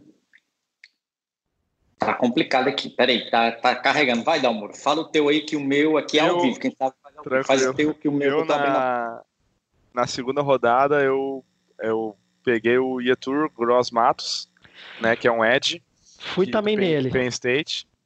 Eh, no meu mock, teve um mock que eu fiz ali que ele saiu na 23, se eu não me engano, pro Seattle, mas no que eu fiz valendo, eh, agora pro coisa ele estava disponível, então eu fui seco nele. Ele é um cara que tem, teve números muito bons ano passado, né?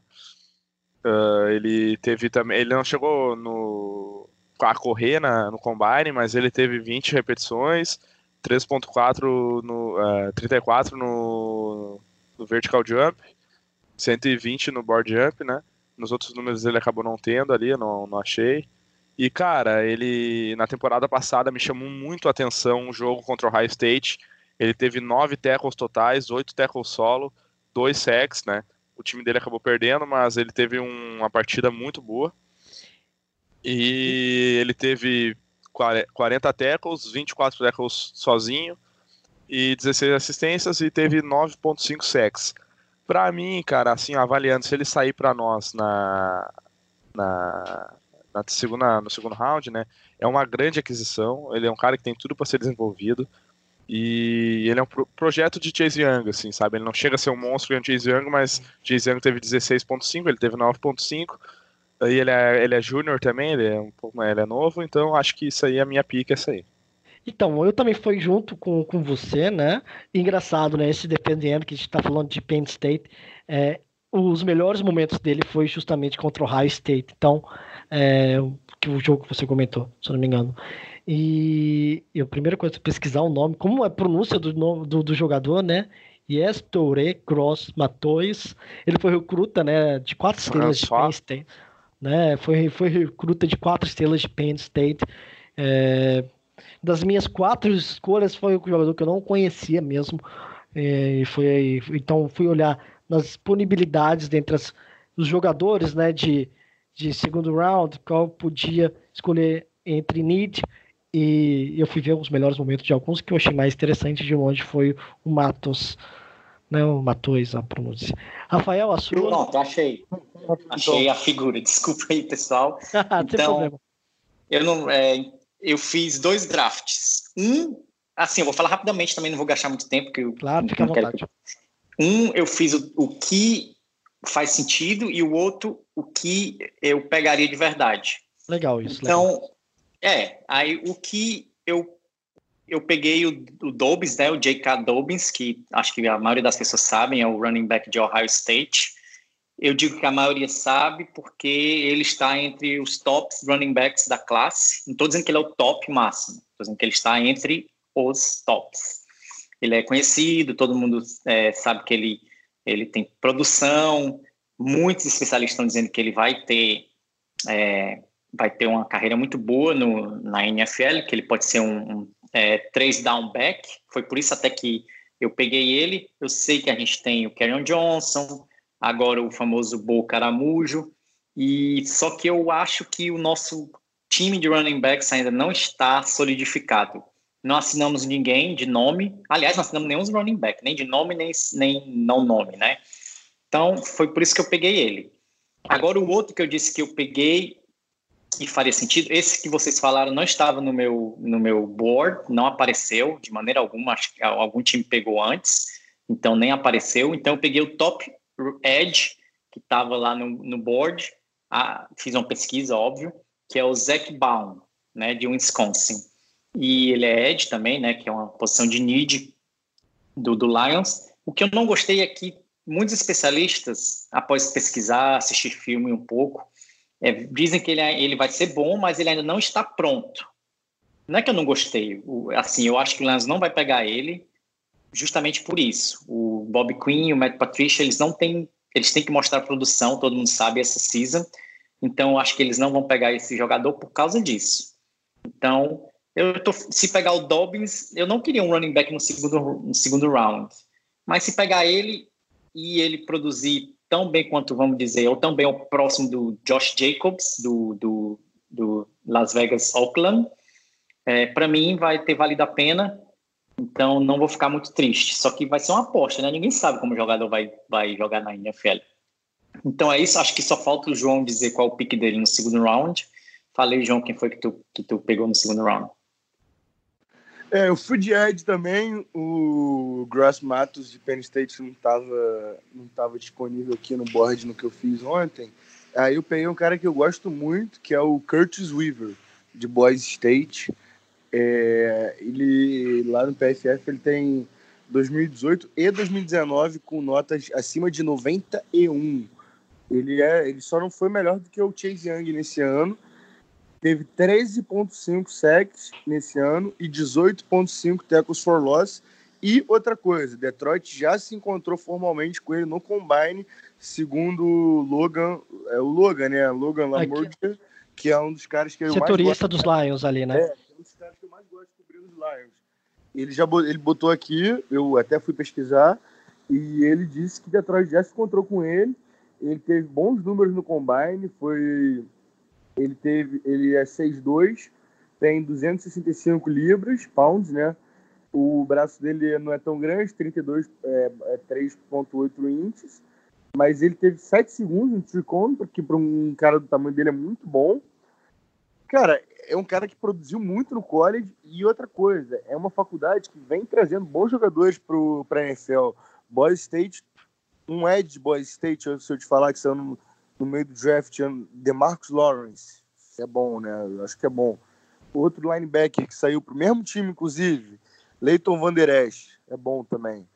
Então, assim, eu e, acho que... foi, foi, e foi bom Sabe. você ter comentado isso, João, porque ele estava no meu board. Olha como que é, é, como que é diferente, né, a percepção de cada um. Eu não escolhi, eu li sobre o jogador, mas não escolhi por causa do, do pedigree da, da, da universidade, né? Eu tento não pegar universidades é, não tão tão, tão grandes, né? É, Paulo, é, não isso, isso pelo capacete. Tá, não é por capacete, óbvio que não. Mas uma coisa é você jogar em Boy State, uma vez uma coisa é você jogar em Boy State, uma coisa é você jogar em, em, em LSU, você jogar em. Qual é a em, conferência de Boy State? Eu não sei. Então são essas, são essas. A, a conferência é, pesa é, e eu não sei também do Boy State, estou pensando aqui, não sei qual que é. Vou pesquisar aqui. Mas faz esse favor. Mas é, é, eu, eu, eu, eu faço, é claro que eu não posso fazer essa segregação, mas eu meio que fico em dúvida um pouco onde escolher um, um jogador fora das, da, é, das grandes conferências, né? É questão de, de não só de visão também, né? De menos mídia, menos conteúdo do jogador, mas é, a nivelação, né? A tabela também pode ser um pouco mais fácil. Eu não vi a tabela do Boa State no caso, né? Mas eu faço essa separação um pouco de jogador pedigree é, não, a pedigree. É fraca mesmo. Entendeu? É mas se, você pegar, mas se você pegar recentemente, saíram jogadores, entendeu? De lá com, com destaque.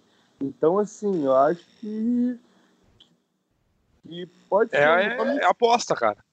Eu acho que é um nome é. decente pra gente ver, pegar no segundo round, sim, cara. Eu acho que. Que. Que. Assim, eu não vejo ele chegando no terceiro round, por exemplo. Então. Vou te dizer eu, acho, que... eu acho Eu acho que. Fala, Desculpa, fala. pra terminar, não, só ia falar que esse cara aí é um legítimo, assim, ou ele é muito bom e tá num time que vai acabar fazendo ele descer no draft e quem pegar ele vai se dar muito bem, ou ele não é tão bom, mas ele se sobressai no time que ele tá, sabe? Ele tá jogando contra amigo pior, também acho. É, exatamente. Mas, então não tem como saber. É, não, fala, e... mas, mas ele testou bem pro tamanho dele, ele é um cara forte, assim.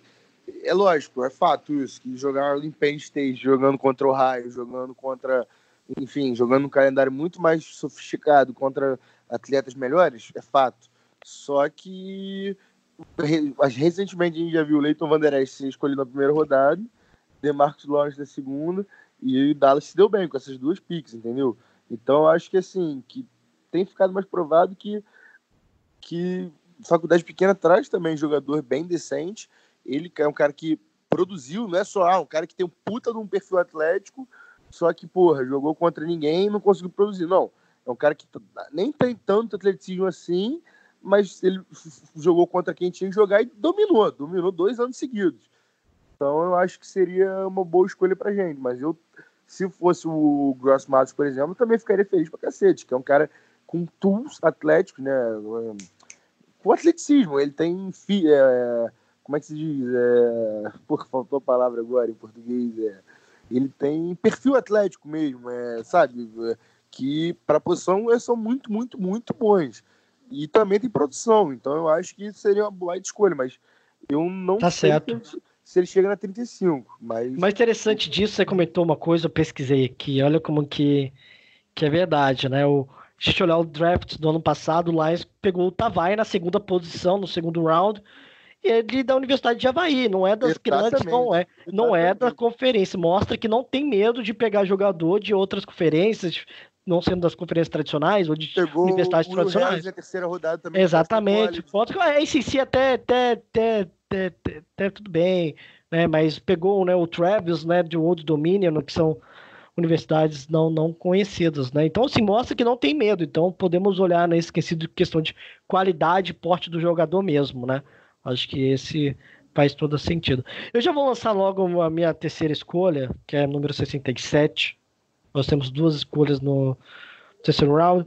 Eu, eu fui de clubismo, gente. Me desculpem. Eu sou torcedor de Florida State. E eu fui de Ken Akers. Óbvio, É. running back de Florida State Seminoles. Eu sou fã desse cara, tá bom? Por mais que Florida State foi um cu nesses últimos dois anos, tá bom? Ele salvou o ataque de Florida State. Ele tem um perfil diferente um pouco. Ele é muito mais explosivo e rápido. Ele é muito rápido. Ele é alto, né? A gente pode. Não, Ô, Paulo, não é. Só um Oi. minuto. Tava vendo o calendário de Boy State aqui, o primeiro jogo que aparece. Só desculpe como- te interromper. Não, pode falar, fica à vontade. At Florida State. Win 36 a 31. Filho da puta. Bom, fica me lembrando. Tava magoado, por isso que tu não escolheu Toma. ele, então. Tá explicado, por isso que eu não escolhi ele. Não, isso é intuição. Eu, pe- ó, pegar jogador de Florida Gators eu não pego, tá? De Miami, eu tô brincadeira. É, no meu mock eu não pego, tá? No meu mock, igual o Rafael fez, dois mocks, um que ele pode pegar, ele escolhe o que é provável, o que é meu eu não pego. Simples assim, né? Mas eu, eu não tenho muito o que falar do jogador. O jogador é atlético, ele é alto, ele é rápido. Ele é um, eu acho que uma coisa que pode não ser a escolha dos Lions é uma coisa que o, o, o, Daniel, desculpa, o Dalmoro sempre bate. A gente sempre comenta. É running back que não precisa de OL. Aquele running back que consegue baixar a cabeça e conseguir, ou aqueles running backs inteligentes como o Le'Veon Bell, que não precisa de aquela de, de, de bloqueio para conseguir jardas. Né? Então, running backs, no caso, são aqueles inteligentes, ou o running back que tem é, é, força suficiente para conseguir jardas. É, esse tipo de. O, o Ken, ele não é desse tipo, tá? Mas quando que ele consegue passar, ele vai até o final. Ele consegue chegar do, do começo até o final do campo. Eu acho que falta esse Parecido com o running back. Johnson, então. É, é, é, não, não, não porque ele não chega no final do campo, mas é mais um cara de, de corte rápido e passar rápido, rápido pelo meio da linha. e se conseguir passar num buraco, ele vai até o final. Eu acho que, eu acho que ele consegue ganhar muita jarda nesse sentido. Mas, por exemplo, é, é, se for falar qual é o meu running back favorito do- da classe, é o, é o Clade de, de LSU. É baixinho, consegue aquelas jardas de 3, 4 jardas em toda a corrida, momentos decisivos de terceira rodada, terceira, terceiro down, ele conseguir é, a primeira descida, são esses, esse tipo de jogador de running back que me agrada, e que não precisa de OL, eu acho que faz mais características dos Lions. Mas não tá, eu não, não queria igual o Rafael fez, não queria um running back é, de pegar na segunda rodada, queria esperar um pouco, então escolhi o Ken logo na terceira rodada, essa foi a minha escolha. E vocês? A minha aqui foi. O Daniel mandou um hoje, que ele fez a brincadeira lá sobre Tyrande e etc. E ele, eu fiquei, achei engraçado que ah, ele pegou o mesmo cara que eu peguei na 67. É, Meu Deus. o Marlon Day. Não, não, não, não. Não foi Tyrande, não. O outro. Não foi o segundo mock, não, foi o primeiro. Não, é, no primeiro. Ele pegou o Marlon Davidson, que é. Eu não acho que ele vai estar no 67. Ele é. Ele jogou como Ed em Auburn, né? Só que ele ganhou peso pra caramba. Ele, ele jogava com em 285, foi o que Auburn falou, e ele pesou no combine em 307, né? Porque dizem que o time, até no, já no Senior Bowl ele treinou como DL, como IDL, né? Jogador de dentro de linha. Dizem que ele pode ser é, jogado como free technique, né? Que é um jogador ali que joga mais por dentro da linha e tal. O Amor pode explicar melhor isso. né? Mas eu, ele é um cara que pode jogar tanto de Ed, tanto como DT. Ele pode fazer quase todas as posições ali da linha defensiva. O Daniel Jeremiah, que é o cara que eu particularmente mais gosto, assim, eu acho que seja talvez o que eu mais gosto, como não só como analista, mas como ele se comunica, sabe? Ele gosta todo, todo dia, quase antes do, desse processo do trade, tudo, ele botava um vídeo de algum prospecto que ele gosta no, no Instagram, aí mostrando o que, ele gosta, o que, ele não gosta tal. Ele botou um do Marlon Davidson e falou que para ele, ele achou meio desnecessário isso, que ele acha que o Marlon Davidson podia sim continuar jogando com 285, 280, até perder um pezinho e continuar jogando de Ed, que ele acha que o cara tem o que precisa para jogar de Ed na NFL. Então eu acho que seria mais um cara versátil para jogar ali na nossa linha, na nossa DL. E, e, e para mim era o melhor jogador disponível no board, então fui nele. Mas eu confesso que eu, eu acho difícil ele estar disponível nessa escolha. Mas draft é, é sempre muito doido, a gente sempre acha que é impossível esse cara estar tá ali e tal. A gente passou o Greedy Williams ano passado, que a gente tinha gente que queria ele na 8, né? E a gente passou ele na segunda rodada, a gente pegou o Tavai na frente dele. Então eu acho que o draft é tudo muito doido, então é óbvio que ele pode estar ali. Então essa foi a minha escolha. Marlon Davidson, Ed barra DT de, de Alba. Uh, na minha terceira rodada eu fiz uma aposta. Eu pensei, cara, a gente perdeu um monte de caminhão, né, de, de nose tackle ali e, de, e, ter, e tackle. Eu fui lá e fiz uma aposta num cara, se chama Raikon Davis, da, de Alabama. Ele é um DT, joga de teco, de nose teco também. E ele teve uma temporada magnífica em 2017, né?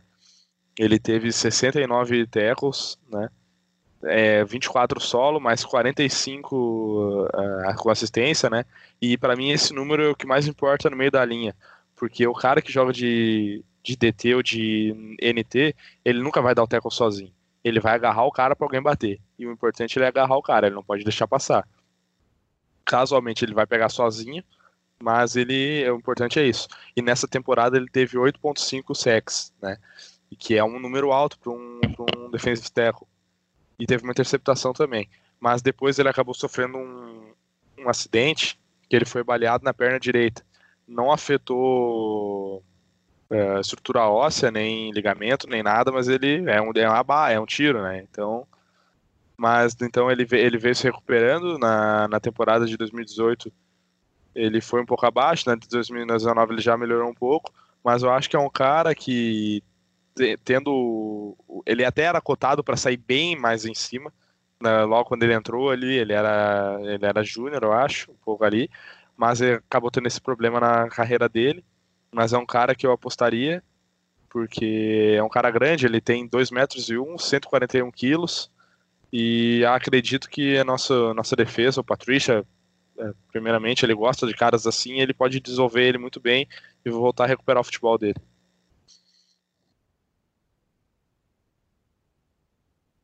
No caso, todo mundo já fez a terceira escolha, né? Vamos não, não, não. Ah, não. Foi Rafael. Opa, desculpa. Perdão, perdão, perdão. Rafael. Não, sem problema. Eu vou falar rapidamente também, porque eu vou ser sincero, eu não. Eu já tinha escutado esse nome, isso é verdade, mas eu não conhecia muito bem o jogador. Eu queria um, um OL, né? É, não sei porquê, eu queria e, e, eu queria e acabou. Se é meu, meu draft, então eu sou o Bob Quinn. E eu peguei o Prince Tega Wanago, ou alguma coisa parecida. Eu não sei falar o nome dele, é bem esquisito. Ele é de Walborn e eu gostei do, do perfil dele. Pesquisei, obviamente, rapidamente sobre ele. E eu peguei um OT porque eu acho que com, com as percas que a gente tem, eu acho que o, o talvez ou Crosby ou Bo Benshaw vão, vão jogar, vai jogar. Não sei quem, não sei como. Então, ainda vamos ter que esperar para ver, mas nunca é demais ter um OL disponível para fazer parte da rotação, ou pelo menos para ficar no banco, e principalmente para ser desenvolvido para no futuro é, acabar assumindo a posição. Então foi, eu peguei o Prince Tega Wanogo, algo assim, né? Não, não sei pronunciar o nome dele. Então, essa foi minha escolha de terceiro round, mas só mais pela posição, né? Só para deixar claro, não foi. É, podia ter pegado outra posição, mas eu queria um, um online, um offensive line, ele era o melhor que estava disponível. Ah, já, já solta então sua posição 85, então, Rafael. Sua posição 85, nossa quarta escolha, né? no terceiro round. Na verdade, eu só fiz três rounds. Eram para fazer quatro, então foi bad, my bad. Então vou passar para o Dalmoro, não sei se ele fez a quarta posição. Eu achei que era só três rounds, mas isso foi minha culpa. Então vai, Dalmoro, manda daí. Não, eu na tinha verdade, feito exatamente a mesma coisa que tu, só que daí a gente tem duas escolhas de terceiro round e eu também não tinha me ligado. Falar, é. Mas daí eu fiz, a, eu fiz a. Então, é, a culpa é do eu... Paulo. Vamos todos jogar pedra no Paulo. Taca pedra no Paulo eu fiz a, a escolha, é. né? E eu escolhi, cara, um wide receiver na, no terceiro round, na, na, na quarta escolha. De, Devin Duvernay, de Texas Longhorns. É um cara bom, extremamente rápido. 4.39 jardas no. Nossa, 39 jardas, 40 jardas, 4.39 segundos. Ele teve 7.3 no Tricon Drill. E, cara, ele tem 1,80m, 95kg, é um, um, relativamente baixo, mas é um cara muito rápido, muito explosivo. É aquele típico slot receiver, na minha opinião. Na última temporada, foi a melhor temporada dele no college, ele teve 1.386 jardas, 9 touchdowns, 106 recepções. Teve também corrida para TD. E, cara, é, o pelo que eu vi, é, uma, é, uma, é um need nosso. A gente tem uma Mendola, mas a gente não tem muito wide receiver pelo meio do campo, né? Então ele a oportunidade máxima também de evoluir com a Mendola, cara campeão do Super Bowl e tudo mais, toda a carreira dele. Acho que seria uma excelente escolha. Não sei se ele vai estar disponível, mas é, essa é a minha terceira, quarta escolha no terceiro round. E por enquanto até até essas escolhas assim foi isso. E mais interessante, né? Eu... Gente, só para só passar pro João, a gente só pensou muito em defesa, né? O podcast inteiro nós comentamos mais sobre a defesa em si, é, também do, da OL em si, mas a gente não falou dos recebedores, né? É, do, dos corredores. Eu acho que está bem confortável nesse quesito, né? A gente parar para pensar tanto que, é, claro que pegamos o running back, eu e o, o Rafael, Rafael e eu no caso, e, e para ter uma escolha de quatro, pegar um, o um, recep um receptor, então a gente mostra que nós estamos no caminho que nós, é, o ataque não é um problema. De tantos problemas que nós temos, né, a gente tem esse problema um pouco, digamos, menos pior, né? Possível, né, João? É, é, exatamente. O, o nosso ataque no passado, assim, até o Stefan se machucar, tava indo bem, assim. Eu falei disso num grupo ontem, eu acho, é, é, que, assim, no jogo contra o Chargers e Eagles, foram as nossas duas primeiras vitórias de temporada, até que a nossa defesa aguentou muita barra. O ataque não foi tão bem. Mas na maioria dos jogos, nosso ataque conseguiu se manter bem, assim, contra basicamente todo mundo. O Stefan estava tendo um dos melhores anos da carreira dele. E eu acho que o Bevel, com mais um ano aí e tal, conhecendo o Stefan, o nosso, um, um, nosso treinador de quarterback também, que é um cara que o Stefan gosta muito, a Kelly até curtiu um comentário, é, um comentário, curtiu o post daquele Detroit, um Instagram que bota notícia dos Lions e tal, Detroit Lions fanpage, alguma coisa assim. E a Kelly curtiu, comentou Let's Go quando Sean Ryan, acho que é Sean Ryan o nome do técnico, tinha anunciado que ele ia ficar, porque o Stefan parece gosta muito dele também. E eu acho que tem tudo para ser um ataque bem decente, cara. Eu, eu falei, até mandei no nosso grupo agora aqui do, da galera do podcast, que eu também peguei o do Vernem, mas peguei ele na, na na quarta rodada. Esse mock eu fiz ontem de bobeira, assim, eu nem sabia que a gente usar ontem, mas foi bom que até deu para usar. Mas na terceira escolha, na terceira rodada que veio de Philadelphia agora, 85, eu peguei o Damian Lewis, que é um OL guard, né, de LSU, campeão nacional agora, que foi muito bem no Senior Bowl. Né, todo mundo que estava lá elogiou muito. Eles têm até o Lloyd Chesbury, que é o center, que é cotado mais acima do que ele, mas falaram que o Damian Lewis foi bem melhor que ele no Senior Bowl e, e se mostrou, assim, se mostrou mesmo. Parece é um cara que pode ser escolhido top 100. Então ele era o melhor, ou ele nem era, tinha até gente com uma nota no ali no, no, da galera do Draft Network que era um pouquinho melhor que ele. O menino center de Wisconsin, o Baidaz, estava disponível ainda, mas eu preferi o Damian Lewis por causa do Senior Bowl dele, foi muito elogiado. Matt Miller, Daniel Jeremiah, o, Mike Renner do PSF, todos esses caras eu ouvi podcast deles, e os três elogiaram muito Damian Lewis, então ele estava no board, eu, a gente precisa de guarda, né, então eu fui nele. E é isso, eu peguei o do Verden na quarta também, que o Dalmoro pegou nessa escolha agora, mas aí como eles não fizeram, a gente pode deixar para fazer para falar o final do draft num, num, outro programa, não sei o que vocês acham. Exatamente, né? Para não, não alongar, a gente pode mais dar esses detalhes. E eu vou dar a minha escolha, que eu escolhi esse jogador. Eu, eu, eu quando faço mock draft, eu pego jogadores que. Eu tento pegar jogadores que tenha culhão. Com todo respeito que estão escutando. Jogador que pega um, uma, é, um jogo decisivo, um jogo que é para decidir, decide. Por mais que tenha. É, é, e isso mostra que tem personalidade, né? A minha escolha Como foi que falado eu... no, no grupo hoje lá, tem que ter tesão pra jogar nessa porra. Tem que ter tesão, tem que tá tem, cara, tem que estar tá assim... com a pica apontada pro céu. é pra jogar nos Lions. Né, é, é, é, a gente é direcionado ao Slay. Você não tá satisfeito? Obrigado pelo serviço e tchau. E na minha escolha foi o William Gay Jr., é um linebacker de Mississippi State. Depois que eu assisti o jogo de Mississippi State, Ole Miss, é um jogador que apareceu. Né? Não, e eu e acho... você vê o combine dele também, seu olho explode, né? Porque Exatamente, é o cara. Dele é perfeito, cara, é uma e máquina. É uma máquina, o cara é explosivo e aquilo já, né, que comentamos, o Jared Davis está no último ano de contrato, correto? Então nós podemos ter um, um, um, linebacker que tem uma. É, que ele foi comentado pelos especialistas que tem uma boa leitura no quarterback. Ele tem uma. É, ele consegue fazer o que, que o Jared Davis só faz, né? Em blitz, blitzar. Só que o Matt Patrícia não utiliza blitz, então a gente. Então, é, a gente ele brinca nesse sentido. Pariu, então. então. então, vai na merda. Então, é, é, então, no caso, o, o, o Willie, é, Willie Gay, ele, ele, além de ser explosivo, ele decidiu um jogo que eu miss. Eu acho que tem que ser importante, tem que colocar esses, esses dados. Então eu, eu coloco o jogador é, decisivo. O combine dele foi muito bom. Eu não vou colocar os dados aqui, é, basta na NFL. Abri agora NFL, o combine é, dele aqui, muito monstro. Muito uh. bom. E, e quando que ele so...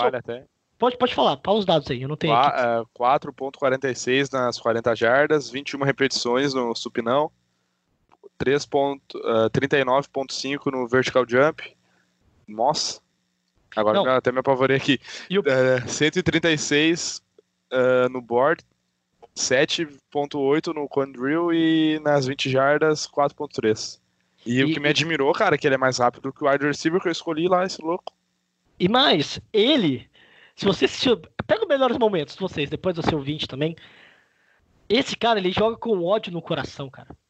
Não tem explicação. Tá, ele, o jogo, o jogo cara dele de é, mal, cara. Não, o jogo dele é energético demais. Ele, ele, ele é, é, é, é a explosão do cara em, em, em, em não explosão, né, de em grandes corridas, assim, em pequenos buracos ele consegue ele consegue fazer uma leitura e, e defender. Ele, esse cara é uma máquina. Então, assim, é claro que tô falando de jogador que é, tem todo jogador que vem da NFL vai para a NFL ainda tá cru, tem, tem algo para se aperfeiçoar. Nós tô, eu tô falando de jogador para daqui a um ano, tá? É draftar para moldar ele. Nós temos agora um linebacker veterano que pode ajudar nesse sentido. É, é, e eu acho que foi uma excelente escolha. Tá bom? É... Pela, pela cara dele, ele jogaria facilmente naquele time do Pistons de 2004 lá. Exatamente, Bad Boys. É, esse cara aí, ele não é um cara de bons amigos, não. Acho que ele está precisando um pouco nos Lions depois do sul sujinho, né, fazendo o trabalho sujo nos Lions, brincadeiras à parte aqui, mas eu acho que é, tem que pensar nesse, no caso, eu acho que o mock do, do João é um mock, um mock técnico, o, o, o Rafael faz o mock dele, um mock, um mock que pode ser utilizado mais provável, no perfil do Patrícia, do Bob Quinn, eu vou no meu lado clubista, é, o Dalmoro vai no lado técnico, no lado do jogador da universidade. Então mostra que cada um tem uma forma de pensar e eu acho que isso é interessante. O draft dá essa possibilidade, porque o João adora de falar de mock, falar de, é, de draft, falar de é, free agents, é porque é, é, é uma infinidade de, de possibilidades que pode acontecer em que você pode sair de um time perdedor para um time campeão do Super Bowl em um ano. Então, essa aqui é a possibilidade. e, faz a gente torcer, né? Porque imagina se não tivesse a chance de, de mudar durante um ano, a gente não teria mais o Matt Patrícia. A gente tá confiando mais um ano do Patrícia, por mais desse repertório negativo, né? Eu queria até combinar aqui, até falar antes de finalizar o podcast, que o, que o Quids, é, o, o Dix, né? O que joga em Seattle, que foi trocado pelos Lions, retweetou um. No, no, Twitter agora um comentário feito pela, pela uma mídia, por um canal de televisão americana, falando que o Patrícia não é o, o tio Bill, não é o Bill Belichick. Então mostra assim, opa, como que ele. É claro que eles são mimados, mas até hoje guarda um rancor né, do Patrício, a ponto, caramba, o que, está acontecendo? Então a gente tem que ficar de olho, a gente comenta aqui, vamos analisar o draft, vamos analisar mais com calma os lives antes de começar a season, né, nesse caso do coronavírus, que infelizmente vai prejudicar nesse, nesse início do draft, que vai ser talvez online, não sei, ou sem presença de público, ou os treinamentos do, do, do, time em si vai ser reduzido. Vamos ver o que vai ser daqui, daqui uns meses, mas a gente tenta fazer o máximo possível para chegar nesse consenso. Eu acho muito interessante, cada um tem uma personalidade diferente. O ouvinte, o ouvinte também deve ter feito um mock totalmente diferente, tem uma visão totalmente diferente. É isso que faz a gente gostar do futebol americano, né? E eu vou pedir para já estamos quase dando duas horas de podcast. Queria agradecer a presença de todos. É, quando um assunto é interessante, né? A gente, ah, 10 minutos. Dá para dividir em dois isso aí, cara, eu acho. Tá, então, eu, então é, a, a, ideia né, é dividir em parte 1 e parte 2, tá bom? Eu acho que fica Tranquilo. bom para todo mundo. É, Rafael. Se o cara ouviu até aqui, o cara é bravo. é bravo. Aqui, Esse cara aí, ó, se escutou, se escutou aí, ó. É, vamos fazer alguma coisa aí, fazer uma brincadeira com, com o rapaz. Você é, pô, Fala assim, ó, você... se escutou até agora, vá lá no Twitter do Lions Mil Grau, que agora é Detroit Patriots Mil Grau, e comenta assim, ó, Thank for Sunshine. Bota lá isso aí que a gente vai entender que tu escutou até aqui. Esse é corajoso.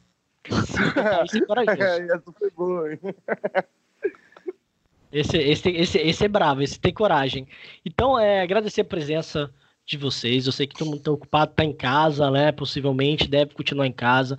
Então não temos esse tempo para gravar. Né? Ainda mais quando está no dia, no dia a dia, nós temos o trabalho, a faculdade, academia para alguns, futebol americano para outros. Então a gente fica difícil de gravar. Então, por mais que a quarentena tenha seus lados negativos, né? Nós temos essa possibilidade de gravar e dar esse, esse, essa informação, né, para o ouvinte, né? Essa é uma forma de contra, de, de desconcentração também, né? De de você dar uma, um pouco de alegria também nossa também para quem está escutando. Então, obrigado aí, Rafael, João Barbieri e Dalmoro. Fique aí, deem suas, seu, suas últimos, últimas palavras, né? Eu, eu, tenho certeza que o Dalmoro vai finalizar com alguma frase bem peculiar. Exatamente, deixe por último. Ah, eu vou dizer que é sempre um prazer estar aqui gra gravando né, com vocês. De verdade, né? É um momento muito bom para mim. Eu adoro fazer isso aqui com vocês. E, e, mesmo que o nosso time seja uma draga, e não time, a franquia em si, né? E é isso. Eu mando um abraço para todo mundo aí. Se cuida. Não só se cuida, mas cuida dos outros também. É um momento difícil e mas com força aí, com todo mundo fazendo o possível. Não estoca o gel, nem sabonete, nem papel, porque pensa no próximo. É isso aí. Vamos, vamos seguir a vida e uma hora vai estar todo mundo podendo zoar de novo, ir pra praia, festinha, jogar bola e caralho. Abraço a todos aí, boa noite, Go Lions. Eu quero deixar também meu abraço aí para todo mundo. É, Lions é uma paixão, não interessa se a gente não vai bem há décadas, ou séculos, ou milênios. Acho que desde o, da invenção do mundo, o Lions é, essa draga, mas é nossa paixão, então a gente vai estar tá aqui gravando para vocês. É, espero que espero que este ano finalmente a gente dê a volta por cima, né? E, e tem uma chance, sempre tem um time que vai, né, que eles chamam na NFL de zero a primeiro, né? Não primeiro ganhador do, do, do, Super Bowl, mas eles dizem que, é, vai de zero a primeiro, é aquele time que era horrível, no ano, que foi horrível no ano passado, e surpreendentemente vai bem para os playoffs, até ganha um jogo de playoffs e avança é, no ano seguinte. Tomara que este ano seja o nosso, né? E é isso. Go Lions e vamos torcer para que dessa vez a gente tenha mais felicidade do que nos anos passados. Bom, só quero deixar meu boa noite a todos, desejar tudo de bom, que a gente passe por essa fase difícil. E, cara, eu só queria dizer que os caras, eles entram numa franquia, eles fazem história, e eles, na hora de sair delas, eles têm duas opções. Eles podem sair como Barry Sanders, né? Cara que respeita a franquia, tem história e tal, ou eles podem sair como Calvin Johnson. Slay decidiu sair como Calvin Johnson, eu quero que ele vá tomar no cu dele. E desejo tudo de ruim para ele. Isso aí. É, que Deus tenha misericórdia do Lions.